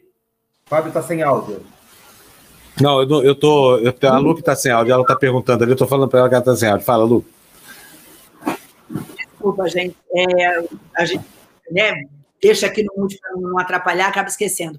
Paulo, é, bom dia, obrigada aí pela entrevista. Eu vi que você declarou o seu voto nas redes sociais ao candidato Eduardo Paes, a prefeito no Rio de Janeiro. É, eu queria saber por que essa sua decisão de declarar o seu voto, o que você ah, acha que Eduardo Paes pode fazer diferente e se você acredita que de fato ele é capaz, ou se existe alguém capaz de mudar esse caos em que vive hoje é, a cidade do Rio de Janeiro. Nós vimos uma reportagem aí recente, um levantamento, que 57% do território do Rio está tomado pelas milícias, 25% é tomado pelo, por uma guerra entre milícia e tráfico e 14% é, do território tomado pelo tráfico. Ou seja, aquela brincadeira está tudo dominado, é fato, é fato. Então, será que ele vai ser capaz de mudar isso? O que é capaz de mudar isso? Bom, é, primeiro é importante a gente deixar claro que segurança pública é uma atribuição do Estado né, e não da prefeitura. Mas eu acho, quer dizer, primariamente, mas acho que a prefeitura pode colaborar bastante sim. É, principalmente em, em, alguns temas que eu acho que são super importantes. Um deles é uh, habitação. Né? Isso é uma das ferramentas de enriquecimento de milícias, por exemplo. É, quando você não tem um bom controle sobre isso, é, elas tomam terreno, vendem, ocupam espaço, cobram taxa, enfim, bom esquema de máfia. Então, dito isso, é, eu acho que uma prefeitura bem gerida, é, com um pouco mais de controle né, sobre os processos e as políticas tomadas e um pouco mais democrático nesse sentido, é, eu acho que pode sim é, fazer secar um pouco algumas fontes de enriquecimento do crime organizado. Tá? É, isso é um dos pontos. É, outro ponto é contrabando de produto, enfim, tem, tem um monte de questões aí que eu acho que as posturas municipais podem, podem sim colaborar é, para tornar o, o terreno menos fértil né, para essa proliferação. Acho que tem que ser um trabalho integrado com o Estado. É, não conheço muito o, o, governador, acho que ele está aí há pouco tempo, não sei o que, que, é possível ou não trabalhar em conjunto com ele. Uh, e, e, aí a sua primeira pergunta em relação ao Eduardo, assim, por que, que, eu, que eu manifestei o meu, o meu voto? Primeiro que eu acho que não dá para se omitir nesse momento. Eu sou carioca, nasci no Rio, vivi 36 anos dos meus 37 no Rio. E, e, vi um processo de deterioração da minha cidade como eu nunca vi, né? Em nenhum momento. Eu já tinha passado por momentos bastante tristes no estado e na cidade, assim. Os governos garotinho foram bastante duros, enfim, o pós 2013 é, teve um processo de declínio no estado e em muitos serviços. Mas eu acho que a cidade do Rio de Janeiro está triste, ela não tem liderança. Então acho que o Eduardo consegue. E claro que assim não é perfeito, tem um monte de falhas. É, pretendo cobrar assim, Acho que tem muita coisa a ser feita e muita coisa que erros do passado com os quais a gente não pode é, é, cegamente apoiar, mas eu acho que ele é o, dentro dos candidatos que se colocaram o que tem mais capacidade de execução e capacidade de fazer a condição política desse processo é, para destravar a cidade. Se você andar pelo Rio de Janeiro hoje, o que você mais vê são placas de vende-se, aluga-se, por exemplo. é um sinal muito triste de uma cidade que, para quem viveu 2012, 2011, 2010 no Rio de Janeiro, é, atraía profissionais do mundo todo, gente do mundo todo, a intenção do mundo todo. É, você só resolve isso com liderança, com gente com uma capacidade de dar um norte para a cidade, de entender as vocações da cidade. Né? Isso eu acho que faz muita diferença. É, tem gente é, lembrando aqui, viu, Paulo, da, da questão dos processos, né, é, é, contra o Eduardo Paes, as, as uh, denúncias de corrupção, lavagem de dinheiro e, e questionando, então, o seu, a sua escolha, né? Olha, eu acho que se ele for condenado, ele tem que ser preso. É, é, é muito simples, a justiça existe para isso. É, não foi condenado ainda, então é, eu não vou entrar numa sanha é, punitivista né, de, de, achar que porque ele é, é réu num processo, ele automaticamente é culpado. Aliás, Agora, desculpa, deixa, eu, deixa eu conestar isso que você está falando. Não estou defendendo o Eduardo, não, tá? Aqui a gente bota a mão no fogo para político nenhum, não. Mas é muito estranho que seja sempre na véspera da eleição sabe? É inacreditável, assim, a, a assiduidade do Ministério Público é impressionante. Começou a campanha, aparecem as denúncias. A pergunta é por que, que não foi denunciado antes, se o assunto é tão antigo? Né? É. É, tá não que seja inocente, sem... não estou pugnando pela inocência de ninguém, não, né? Mas. Não, quem decide isso é a justiça. Está é, tá quatro anos sem foro especial, não tem nenhuma proteção sobre ele. Né? É, então, assim, é, acho que tem que ser tratado como um cidadão comum. tem um processo, o processo tem que correr de acordo com o rito legal. É, e eu defendo que, se for condenado, que seja tirado do cargo e que seja preso. Não tem, não tem outra, é, é, outra defesa a fazer. O sistema jurídico tem que funcionar para todo mundo. É isso aí. falar dos super stickers, a gente tem a Eliane Cordeiro, que fez um super sticker para a gente de R$10,90. Obrigado, é, Eliane. Também o Ademir, que falando que quem era Bolsonaro vocês sabiam quem era Bolsonaro? As grandes redes se calavam, seguiam as pautas dos patrões. Band é criada blindando Ademar de Barros. Como mudar isso? Esse é, esse é, uma, é uma agressão a mim. Filho, é, não sei, sei, pergunta lá para seus amigos lá. Por que, que eu tenho a ver com a Band? Obrigado pelos é, cinco reais. É. Manda mais. Realmente. A gente agradece. É, olha, qualquer pergunta sobre a Band, vocês devem encaminhar para o senhor Johnny Saad, João Carlos Saad, tá? Ele que responde. Se tiver contra a TV Democracia, encaminha para mim, porque é eu que respondo. Toca aí, Vitor. Eu um posto sobre heranças e grandes fortunas. O que, que a gente faz? Olha, Paulo, eu tenho uma pergunta. No caso, você citou o Rio, que está com muita placa de aluga-se e vence, mas eu vi isso quando a Petrobras começou a reduzir sua presença no Rio de Janeiro, que as empresas também começaram a deixar a cidade que, que você vê contra esse, essa política federal que acabou afetando mesmo é, os imóveis comerciais da cidade? Olha, a gente está falando de uma empresa é, é, específica, né? E, ela já, e, e, a tua pergunta já traz um problema bastante grande, que é a dependência do Rio do setor público. Uhum. e é muito ruim para uma cidade ter sua votação é, é, colada num, num, nas decisões do governo federal. É, isso, é um, isso é um problema de, de origem, né, no final das contas. É, eu acho que a Petrobras tem acionistas, a Petrobras tem um CEO, um presidente, gente que gere empresa de acordo com os propósitos e os objetivos daquela empresa. É, o meu objetivo como carioca e como defensor do Rio de Janeiro é que a gente não dependa de Petrobras, não dependa de Eletrobras, não dependa do governo federal. E a gente só consegue fazer isso no Rio de Janeiro aproveitando é, as vocações da cidade. Né? O Rio tem vocação para o setor de óleo e gás. Bom, vamos diversificar isso, vamos atrair outras empresas.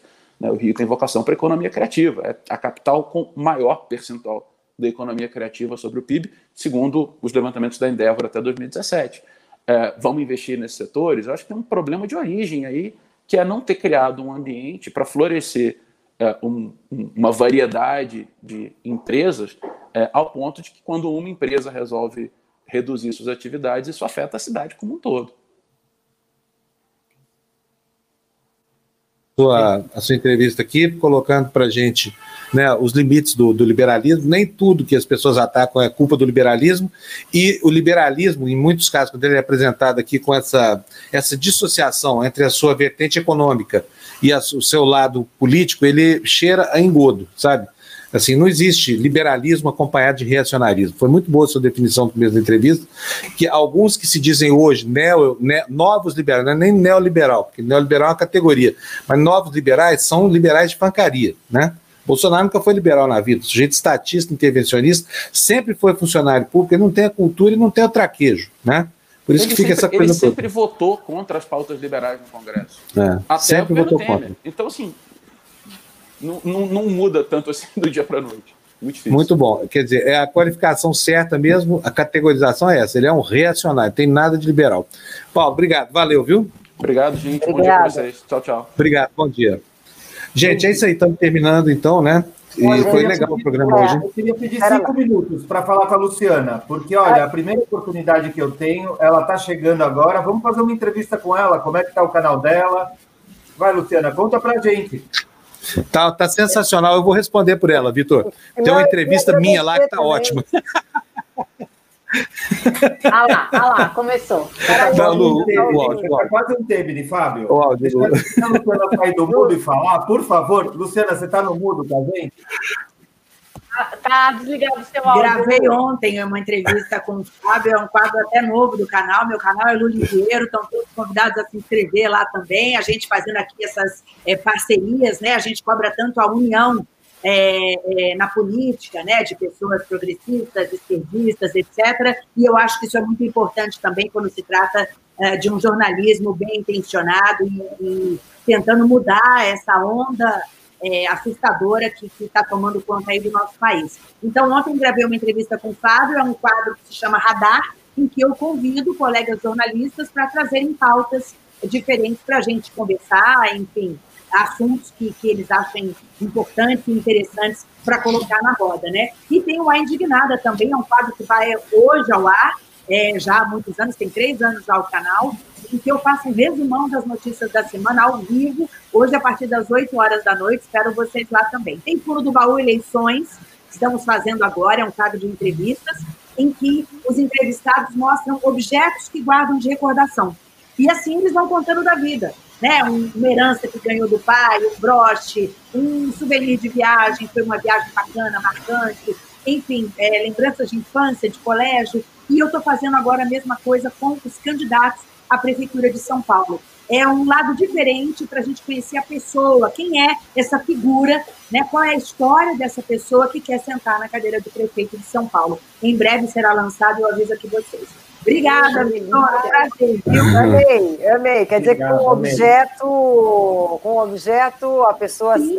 acaba se revelando, né? Sim, sim. E, e, falando coisas, Gina, que ela nunca comentou em outras entrevistas. Esse quadro já tem mais de 50 entrevistados, personalidades tal, gente que já deu muita entrevista. Mas traz um objeto que foi a avó quem deu para ele, que ele nunca falou daquilo, nunca falou da avó. Então é muito bacana, é muito interessante e eu espero revelar coisas interessantes sobre os candidatos a prefeito de São Paulo. Eu, sabe por bom, que eu acho esse eu... quadro bom, Lu? Porque se você quer saber a proposta dele, que pode não ser o que ele vai fazer, está lá escrito, todo mundo pode ver, mas quem é ele? Sim, sim. Não, e está dando um monte de entrevistas sobre política, plano de governo, etc e tal. Fizemos aqui hoje com bolos maravilhoso, necessário saber. Mas eu estou justamente buscando um lado uh, diferente, mais pessoal. Exato. Muito bom. Agora, eu aqui tenho uma novidade aqui para vocês, gente. Ah, é? É novidade boa. Vou falar aqui agora para vocês, porque é o seguinte: o pessoal do, da, da, nossa comunidade torce tanto pela gente, tem o direito de saber em primeira mão. Eu estou anunciando agora, vai ficar só entre nós e a TV Democracia. Estamos promovendo debates aqui na, na TV Democracia entre candidatos a prefeito, tá? Ah, o primeiro deles não foi uma iniciativa nossa. Eu fui convidado por dois galos de briga espetaculares o é. Orlando Silva, do PCdoB, e quem é o contendor? Eles foram se procurar, trataram do debate. Imagina com quem que o Orlando Silva pode antagonizar nessa eleição. Quem será Mamãe o grande chorei, Mamãe chorei. Mamãe falei, exatamente. Então resolveram lá, os dois se compuseram, acertaram o debate, discutiram as regras, depois vieram me procurar dizendo que eu fui o nome de consenso lá. Aliás, eu, eu agradeço muito. A TV Democracia me dá uma hora de neutralidade aqui, que, que é, acho que decorre da sinceridade como a gente aborda as pautas aqui, porque né, são sempre questões assim multipartidárias, que vão além da divisão ideológica. Assim foi o Janelas pela Democracia, assim é essa história do debate. E Rio de Janeiro nos aguarde, tá? Nós estamos fazendo um esforço gigante aqui para ter um debate entre todos os candidatos a prefeito ainda no primeiro turno, tá bom? A cidade precisa disso, as emissoras de televisão abriram mão, e olha, eu vou falar, conversei, não vou dizer quem, porque é uma questão ética, eu liguei para pessoas importantes, algumas emissoras de televisão, oferecendo a elas a chance de fazer um debate, perguntando se elas fariam locação de horário, não consegui nada. Vocês imaginem por quê, né? Vou contar para vocês por quê. Porque os candidatos bolsonaristas estão sendo é, orientados a não debater, porque eles não têm substância. Sabe, o Crivella lá no Rio está fugindo de, de debate igual o diabo foge da cruz. Aqui em São Paulo, o Russomano também. O Russomano é uma anta em debate, né? Só se ferra. E não gosta de ser questionado, essa coisa toda. Então, os candidatos do Bolsonaro estão dificultando as coisas na segunda linha da televisão brasileira. Como a gente não precisa de televisão porcaria nenhuma para fazer debate, vamos fazer nós aqui, TV Democracia, dentro da internet com a maior dignidade. O primeiro debate vai ser no dia 23, entre Orlando Silva e Mamãe, Falei. Se algum candidato aí tiver uma proposta nesse sentido, passa para a gente que a gente viabiliza. Ó, oh, Fábio, eu quero debater com fulano de tal. Beleza, a gente vai atrás e oferece a infraestrutura, essa coisa toda, e vamos fazer, porque é disso que a gente precisa, a gente precisa debater, tá bom? E o Mamãe Falei e o Orlando Silva estão dando uma baita lição de democracia para os outros fujões que não querem debater. Eu vou fazer com o maior orgulho, não estou cobrando absolutamente nada nessa empreitada aí, porque eu achei legal que duas pessoas tão distantes no espectro ideológico, de repente, tivessem é, energia suficiente para vencer a distância que os separa, é, discutir as regras do debate, acertar o compromisso e me chamar para mediar o debate, que é uma honraria, tá bom? Então, essa é a primeira notícia. E Rio de Janeiro, hein? nos aguarde. Por enquanto não posso falar nada, mas logo poderei.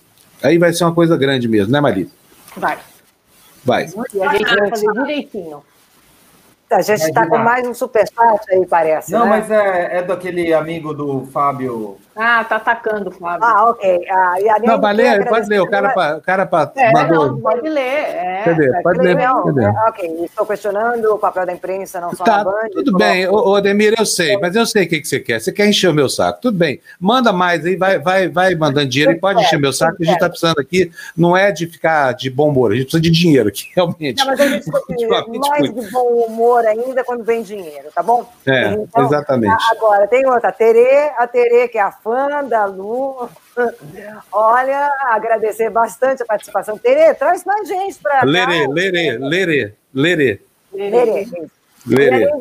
Gente, tem fura-bolha daqui a pouco, hein? Tá. É verdade. É verdade, gente. E eu tenho que fazer. coisa, vocês já notaram que tem a, o pessoal aí mudou de nome? O Valder Nascimentovich. O, o, Murilo Morenovich, a Érica de Dietrovich, o Modacaia. Ah, eu sei porque eu falo que esses nomes só parecem sair do livro do Tolstói. É isso, gente. Tô eu aqui. Vocês todos têm nomes lindos, tá, gente? Eu não queria falar mal de vocês, mas é, a Pavlova Caterine. Eu vou botar para Nuziovski também no meu. Ana Kiteriovski, Suzanovski, Roberta Silvovski. Silvovski é legal, né? Aí, ó, a Blonskaya, que é a, é a gata da, da Ana Karenina, não é isso? gente, olha aqui, ó. Vamos nessa, que, a- que atrás vem gente, vamos nessa, que é bom aberta, que daqui a pouquinho tem fura-bolha. Não percam hoje, tá bom? O Gessé, o Eduardo, a Carla e o Florestan estão animadíssimos no programa de hoje. E, olha, beijão para vocês, vocês foram super generosos com a gente hoje. Estamos, assim, com nossa alma lavada e lavada e, e secada com aquele perfume francês que vocês nos patrocinam com suas doações. Hã? Lu, Tchau, gente. legal, Porque ele já começou a falar amei, bobagem. amei, Lu, a tua presença aqui com a gente, amei. Obrigada. Aqui, ó, aqui, ó. Deixa eu falar, desculpa. Seu Ademir, a questão é pagar. Desculpa. Aqui, ó. A questão é pagar para ser respeitado? Não, não precisa pagar nada. Ninguém cobra nada de ninguém aqui. Informação é de graça. Mas provocação, filho, aqui é o seguinte: aprendi com Cláudio Humberto, entendeu? Bateu, levou. tchau, tchau, tchau. Tchau, gente.